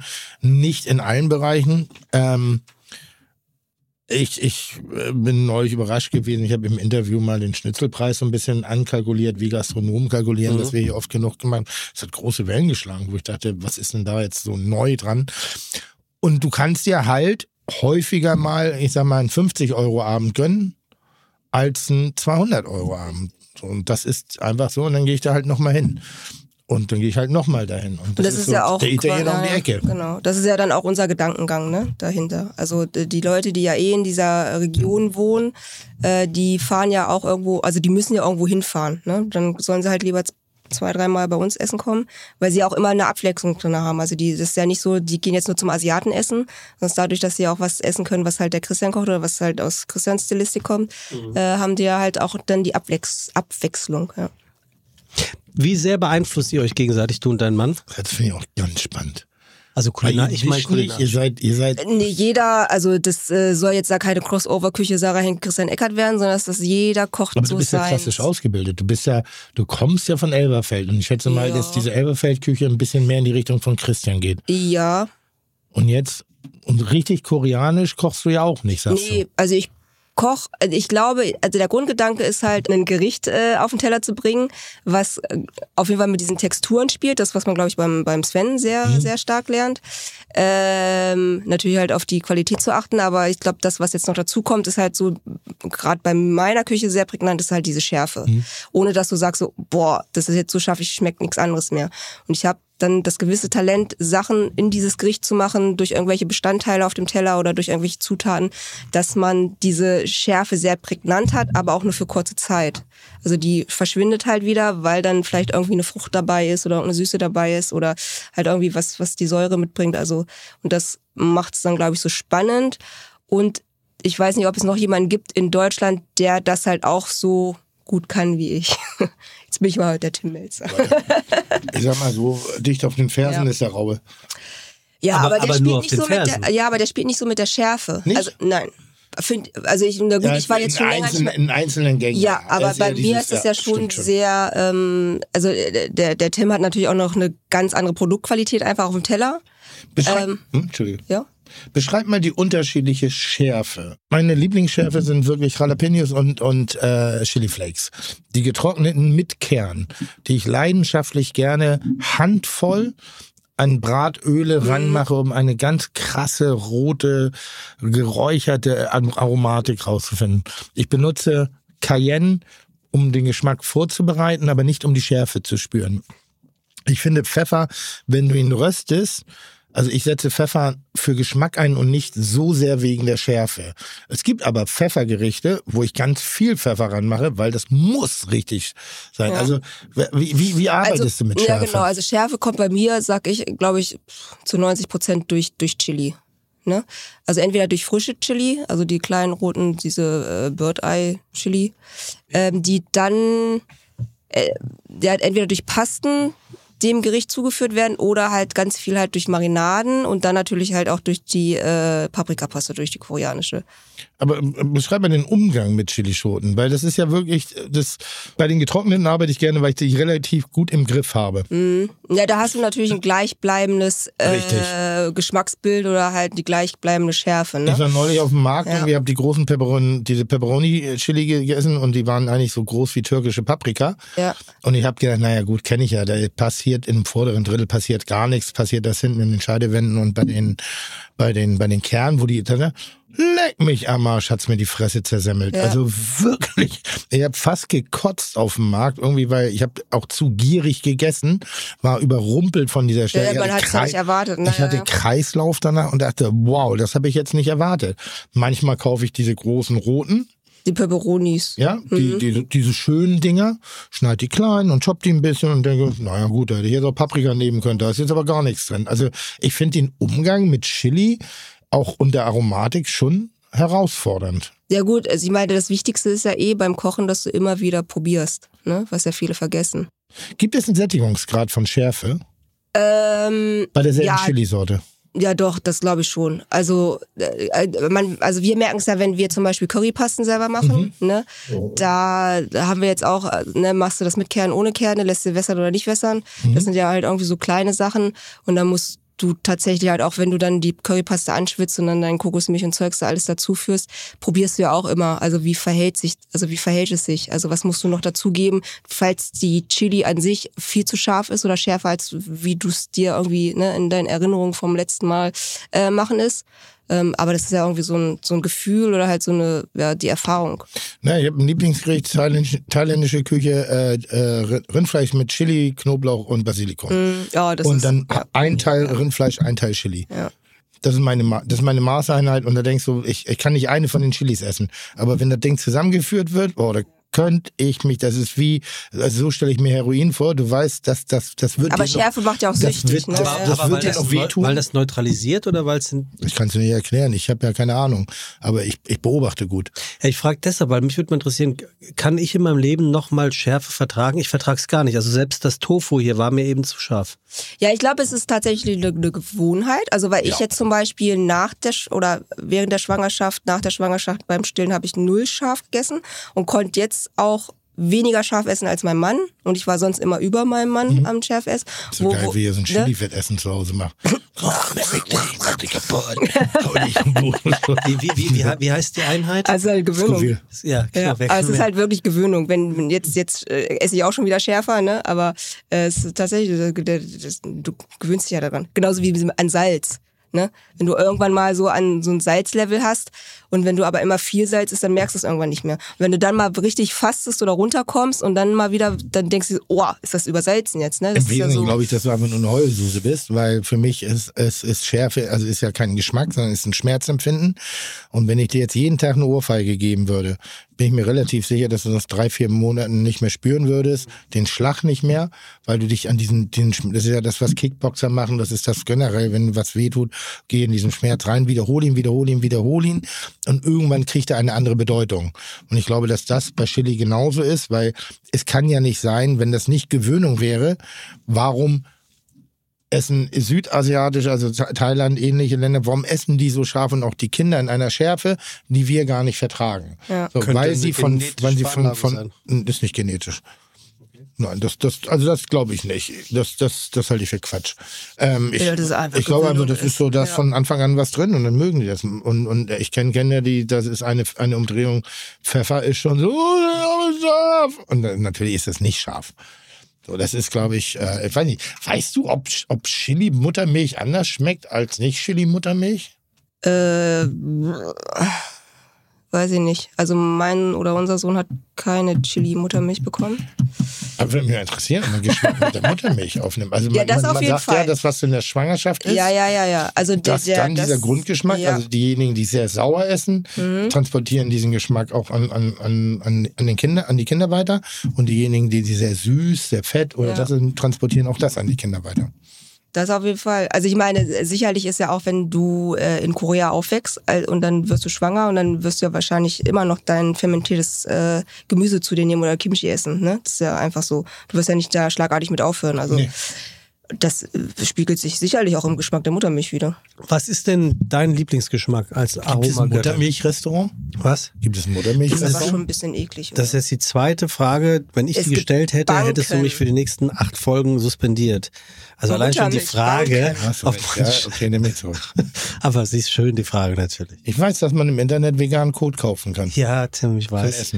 Ja, ja.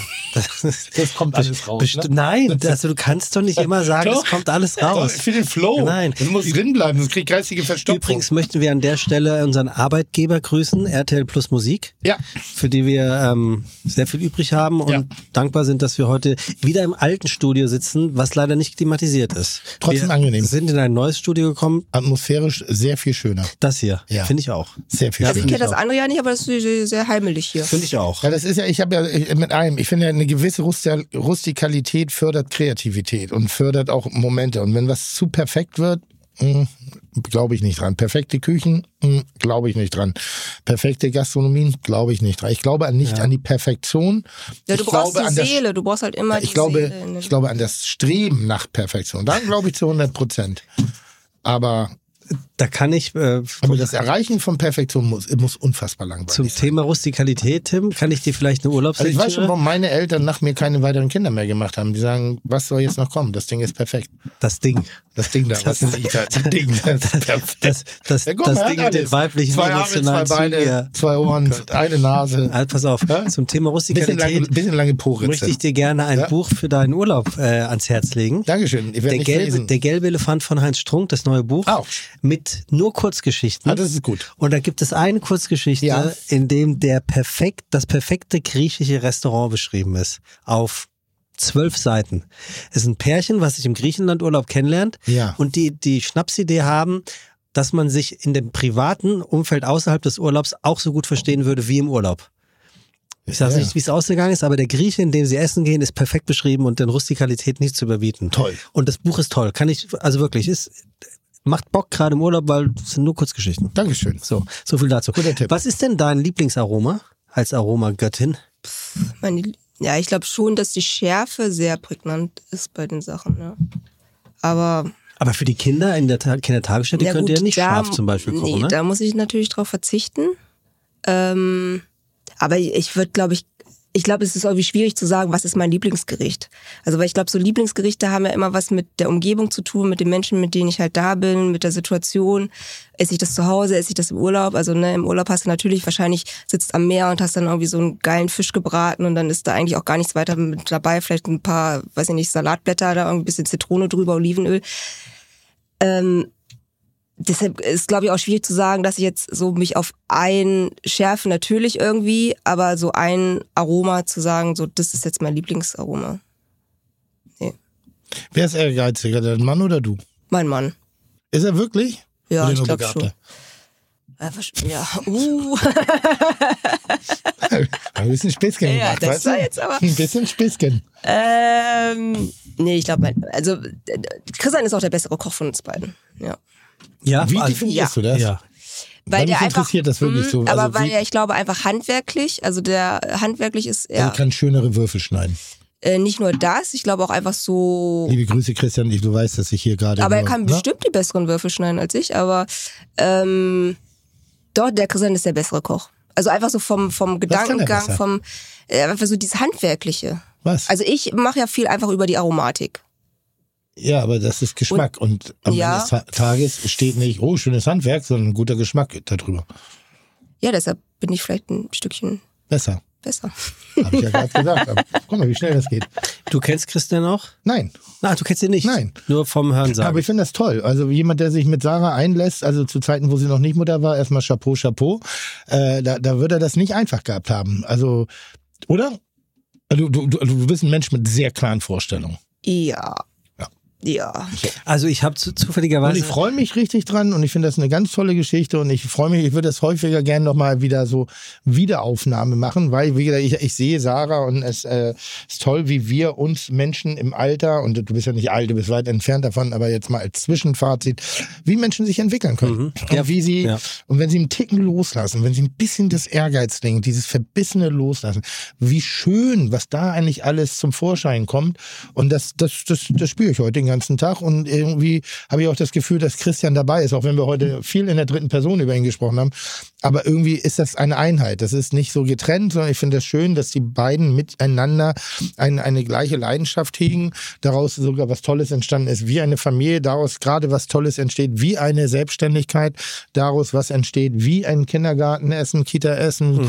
Ähm, da kommen noch so, das ist, ein, also das ist jetzt gerade wirklich so ein, so die Erde bricht auf und da kommt ein kleines Knöspchen. Ich bin wahnsinnig gespannt, was für ein schöner Strauß oder was für ein Baum da drauf. Also wirklich unfassbar gespannt. Und ähm, alles zum Besten derzeitig Zwischenfazit. Ja, Punkt. Ja. Das hast, du- hast du sehr schön auf den Punkt gebracht, Dankeschön. Tim. Und das Das- können da wir auch als ein, für. das ja, das können wir auch als ein wunderbares Schlusswort für die heutige Episode nehmen. Zum einen, Ja. weil es schön abgerundet ist, zum anderen aber auch, weil Tim heute, wir haben drüber gesprochen, äh, über die Mitarbeitenden. Du äh, hast, gibst heute ein Sommerfest, Tim, für deine Wir, Mitarbeitenden wir der machen unser Sommerfest. Ähm, wir wollten noch eigentlich an, an, hatten andere- andere Pläne und jetzt bleiben wir aber in Hamburg und gehen heute zu Kollegen, auf die ich mich sehr freue, wo ich noch nicht essen war. Du warst da noch nicht? Nein, ich habe es noch nicht geschafft. Ach, Also in Jinjin, das ist ein, äh, ein, ein Ja. thailändisches Restaurant oder was im Teil, sich der thailändischen Küche verschrieben hat. Sehr bunt, Sehr scharf. sehr laut, sehr scharf. sehr scharf. Sehr, sehr urban, urban. Ja, stimmt auch. Sehr Berlin. Ähm, nee, sehr Hamburg. Ja, aber wenn du drin Nein, bist, sehr Hamburg. es ist sehr Hamburg, ja. Es ist sehr Hamburg. Was habe ich gesagt? Sehr Berlin. Nein, wer sagt denn sowas? Ja, das sehr war Hamburg. Versprecher Es ist sehr Hamburg. extrem Hamburg. Das ist sehr Hamburg. Äh, Bisschen ich Wolfsburg. freue mich richtig schon. Jetzt sitzen sie gerade, äh, äh, weil meine Mitarbeiter sind schon los, sie haben sich schon getroffen, sitzen beim im Blockbräu. Ach, wie schön. Ja, Landungsbrücken und Hier. wir machen mal richtig schön die. Touri-Klitsche und machen gleich eine Rundfahrt. Hafenrundfahrt und damit Ach, meine schön. ich also die Ja, richtig ja. auf Wasser. Danke, wir bleiben beim Niveau. Ja. Ganz herzlichen Dank, Tim, dass du die Zeit genommen hast. Ja. Ähm, ich ich wünsche dir einen richtig schönen Urlaub. Oh ja, übermorgen geht's los. Übermorgen sehr geht's gut. los. Morgen geht's los. Morgen geht's los. Oh, Morgen ist Nur noch Mittwoch. einmal schlafen, ich durch. Du musst, noch einmal schlafen. du musst doch packen. Hä? Du musst doch Gar packen. nichts muss, den Scheißdreck kaufe ich am Flughafen, was ich brauche. Ja? Ist mir so egal. Flipflops, Badehose, Flipflops hab ich. gelbe Elefant von Heinz Ich Stroh. habe mir übrigens äh, äh, Birkenstocks geholt. Oh, welche? Schwarz-Weiß. Aber vorne offen oder zu? Nee, nee, offen. Offen. Mhm. Wird ja sommerlich. Ich mache einen richtigen Sommerurlaub. Ich mache ja äh, im Sommer einen Sommerurlaub. Verstehst du? Ja, ja, ich verstehe Und eine. Badehose kaufe ich mir am Flughafen. Und dann habe ich ja das, was ich anhab, das wird abends durchgewaschen. Naja, komm, dann nimmst du was mit. Nee. Du musst ja abends, musst du ja am Buffet, musst du ja noch was aussehen. Ah, ich hab, auch, wir haben Oder bist du wieder dort, wo Also ich sag mal eine Kleinigkeit, also Ja. was ich mir gönne als Luxus. ein eigener Koch? ich, ja. Ich fahre in ein Land und da ich nicht raus möchte, da ich nicht irgendwo hin möchte, da ich nicht irgendwie andere Menschen sehen möchte, äh, haben wir ein kleines Häuschen gemietet und da kommt ein Koch, Ja, das ist eine okay. Köchin.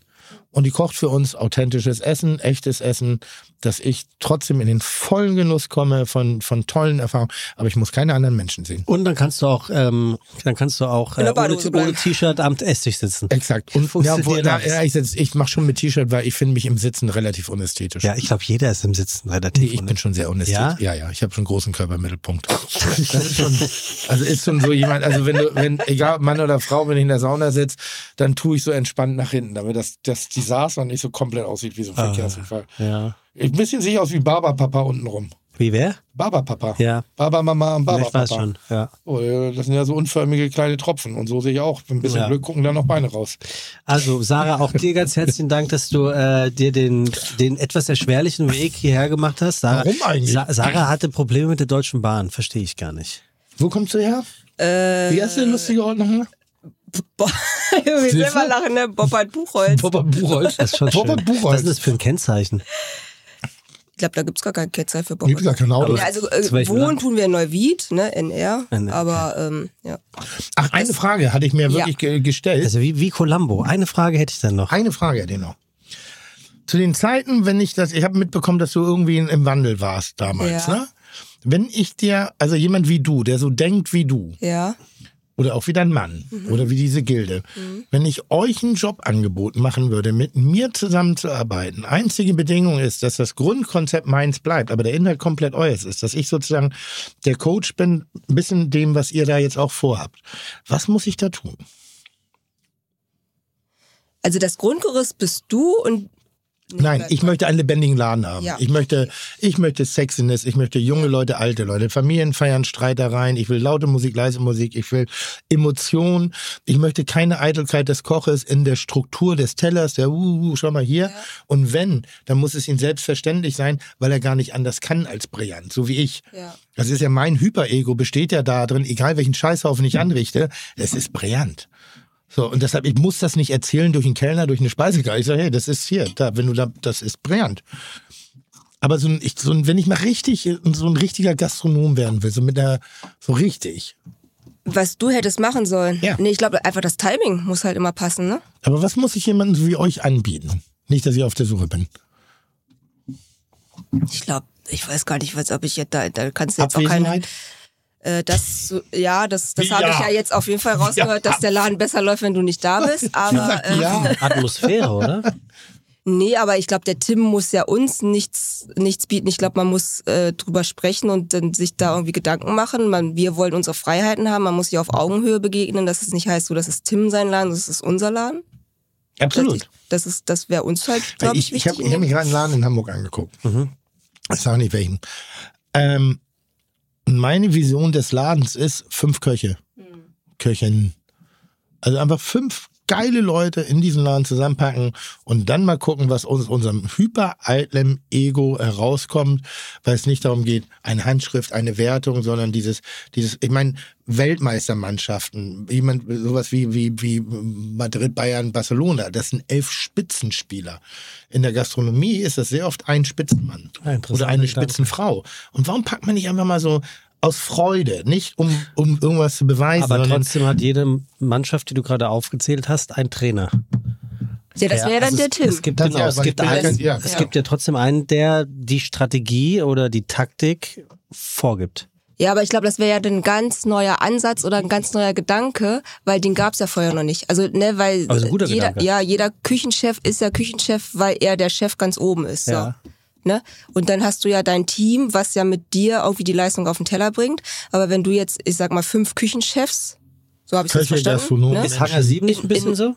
Ja, Ja, da das ist ja immer Gast- wieder ein anderer. Gäste. Da ist ja quasi immer nur ein oder, ne? Gla- Also ich glaube, für uns fällt es jetzt leicht, wir sind Ehepartner. Ne? Wir leben ja, äh, wir leben zu Hause zusammen, wir leben dann auf der Arbeit zusammen. Wir können ja miteinander äh, auf nochmal, glaube ich, eine ganz andere Art und Weise kommunizieren. Ich glaube, das wird, glaube ich, ein Umdenken bei denjenigen, die jetzt die fünf Leute dann bei dir in der Küche darstellen sollen. Wenn ich zum Beispiel als, als Coach für dieses Restaurant, ich, ich sehe die Verpackung, Serviceaufwand und die, die reine Wirtschaft. So, und ich gebe jetzt dir und deinem Mann eine Zitrone und ein Stück Seezunge Ja. und sag, macht was draus. Ja, da macht ja jeder was anderes draus. Er wird sehr Ja. verschieden. Und dann werde ich gucken, warum das von Christian gut ist und warum das nicht gut ist. Und ich werde bei dir gucken, warum es gut ist und warum es nicht gut ist. Komplett subjektiv. Und aus diesen Informationen, die wir zu dritt hergestellt haben, kreiert ihr ein Gericht. That's it. Ist auf alle Fälle spannend. Super spannend finden. Weil ich überlege das ja gibt's hier, noch nicht? das hier, nee, aber das hier, diese Knusprigkeit des Originals, ne? Das ist so befriedigend und das ist so game Du bist beim koreanischen Kartoffelpuffer. ja, bei diesem Koreaner, das war so unfassbar gut. Der Lauchpfannkuchen in, in Japan, der da aus dieser Rubbelmai, wo ich sage, boah, ist das. Aber hast du sowas nicht in der Botschaft gehabt? ja, ich mach's, ja, nicht nur in der Botschaft, das habe ich auch im Off-Club gehabt und so, das sind eben so diese Inspirationen, aber es ist halt immer die Eitelkeit der Köche, kommt immer so ein bisschen dazwischen. Ja, ich glaube, du also- musst dich halt Wie davon. schafft man das in einem Team zu sein? Weil ich weiß, was ich kann. Aber du hast fünf Gleichleveler, Sechs, sieben, acht, neun, aber die sind alle auf fünf. gleichem Level, aber ja, das müssen die selber für sich das Ego beantworten. zurückstellen. Nee, also nicht das müssen, Ego aber haben, dass sie immer auf Augen. Ich habe ja ein Ego, ich bin immer auf Augenhöhe. Immer. Egal die, mit, mit wem, dir selbst. Nee, egal mit, mit wem ich mich hinsetze. Aha. Also das ist, pack mir den Bürgermeister hin und ich sage, ja, das ist in Ordnung. Das ist für mich, also ich bin- finde es toll, den Bürgermeister zu treffen. Aber ich finde es auch toll, dass er die, die Gelegenheit hat, mich zu treffen. Also das ist Schieds, also ich bin da richtig irre im Kopf. Nee, bist du nicht, aber, So. aber du darfst natürlich nicht vergessen, du bist ja auch wer. Ne? Also du bist ja nicht irgendwer, sondern Ja, du bist der, immer. Ja, gut. Ja. Ja, schon.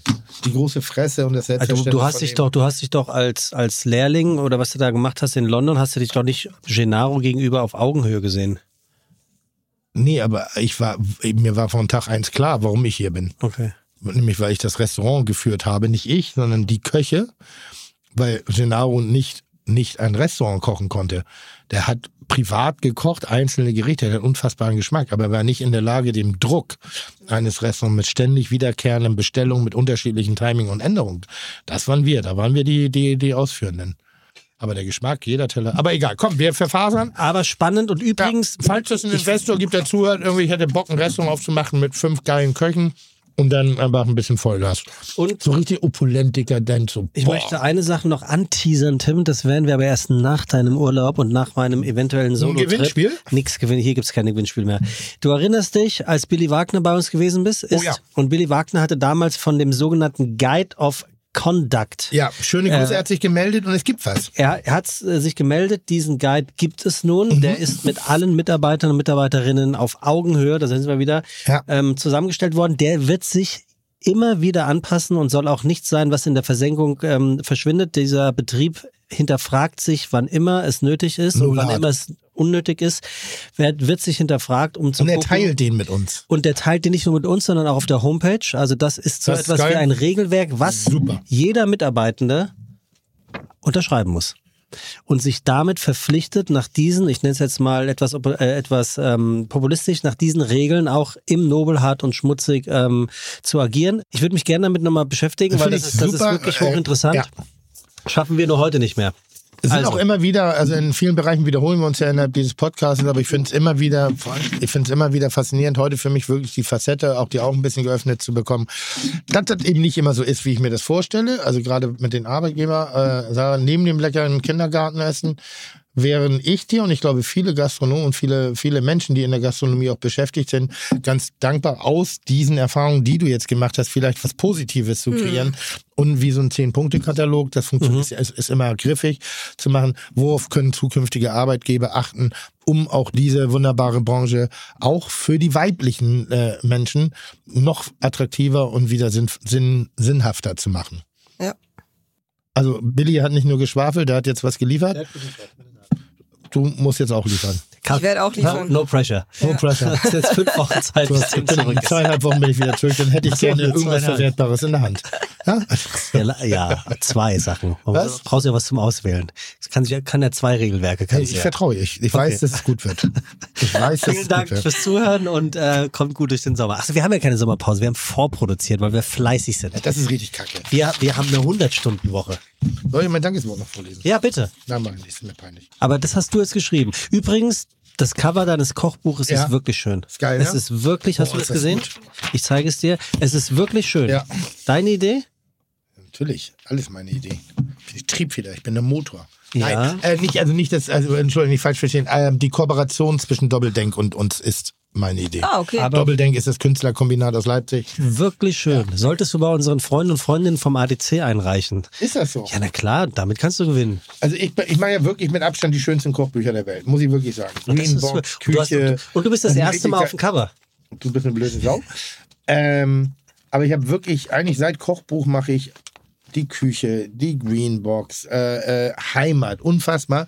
Hensler mit, seinen, mit seinem Lumpenkram kriegt irgendwie ständig irgendwie Cookbook of the Year, wo ich immer denke, ist das gekauft? Weil da, wo wir mit Kunst und Ästhetik und allem rangehen, ist immer so, ja, ist auch in Ordnung. Die einzige treue Bewertung oder gleichmäßige Bewertung, die wir immer wieder bekommen, nämlich die niedrigste, ist in der FAZ von Dollarhase. Der muss endlich her. Der muss endlich Der her. jedes Buch sagt, er ist belangloser Müll, schade, dass Bäume dafür abge abgehackt sind. Liegt aber auch daran, weil er den Tiefgang meiner Gerichte gar nicht versteht. Den laden wir auch mal Der ein. bleibt in der, in der Polemik und in der Oberflächlichkeit eines äh, Knusper-Knispers Tröpfchen Küchenkonstruktes äh, behaftet. Äh, das neue Buch, wie gesagt, heißt 24-7. Ja, kommt wann? Äh, es kommt. Oh, dann, dann wirst du ja bestimmt die ganze Ochsentour durch sämtliche Talkshows machen Talkshows, alles. und wirst über dieses Buch reden. Buchhandel Autogrammstunden, person Ja. personifizierte. Also ihr könnt euch jetzt schon anmelden. Ich bin bereit. Äh, es gibt ein sehr schönes Dankeswort, was ich hier in der Hand halte, was ich jetzt aber nicht vorlese. Okay. Ich könnte nur sagen, äh, wie es anfängt und wie es aufhört. Ja, sag mal. Okay, es fängt an mit Danke und es hört auf mit Mir. Danke mir. hatte kurzen Sinn. Womit hört es denn auf? Danke für alles und mehr. Ist aber viel. Viele Seiten. Ja, das meiste davon ist durchgestrichen. Ich bin, ich bin nicht so, also bei mir sind Sachen auf dem Punkt. Und hast du die am Schreibtisch geschrieben? Ja, Dann setzt du dich dahin und Ja. hast einen Auftrag für dich. ja ich habe ja keine Schreibmaschine. Guck mal. Es ist handgeschrieben. Ich habe keine Schreibmaschine und ich habe ja auch nicht so einen Computer mit Tastatur. Und wer darf abtippen? Das macht Frank.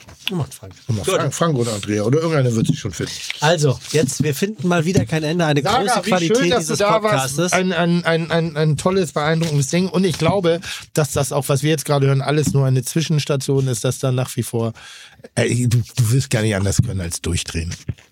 Weißt du noch Juan Amador? Schön nach Wien gegangen? Ja, ja. Schön, Ah. schön die Terrasse abgefackelt. Hat er? Nee, du. Achso, ja, ein bisschen, aber privat. Also private. Das, Hat ja, er- aber Juan Amador, schön nach Wien gegangen mit einer Weinbeiz. Zwei Jahre später drei Sterne.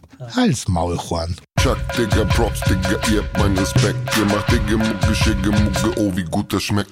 Dieser Podcast wird produziert von Podstars bei OMR.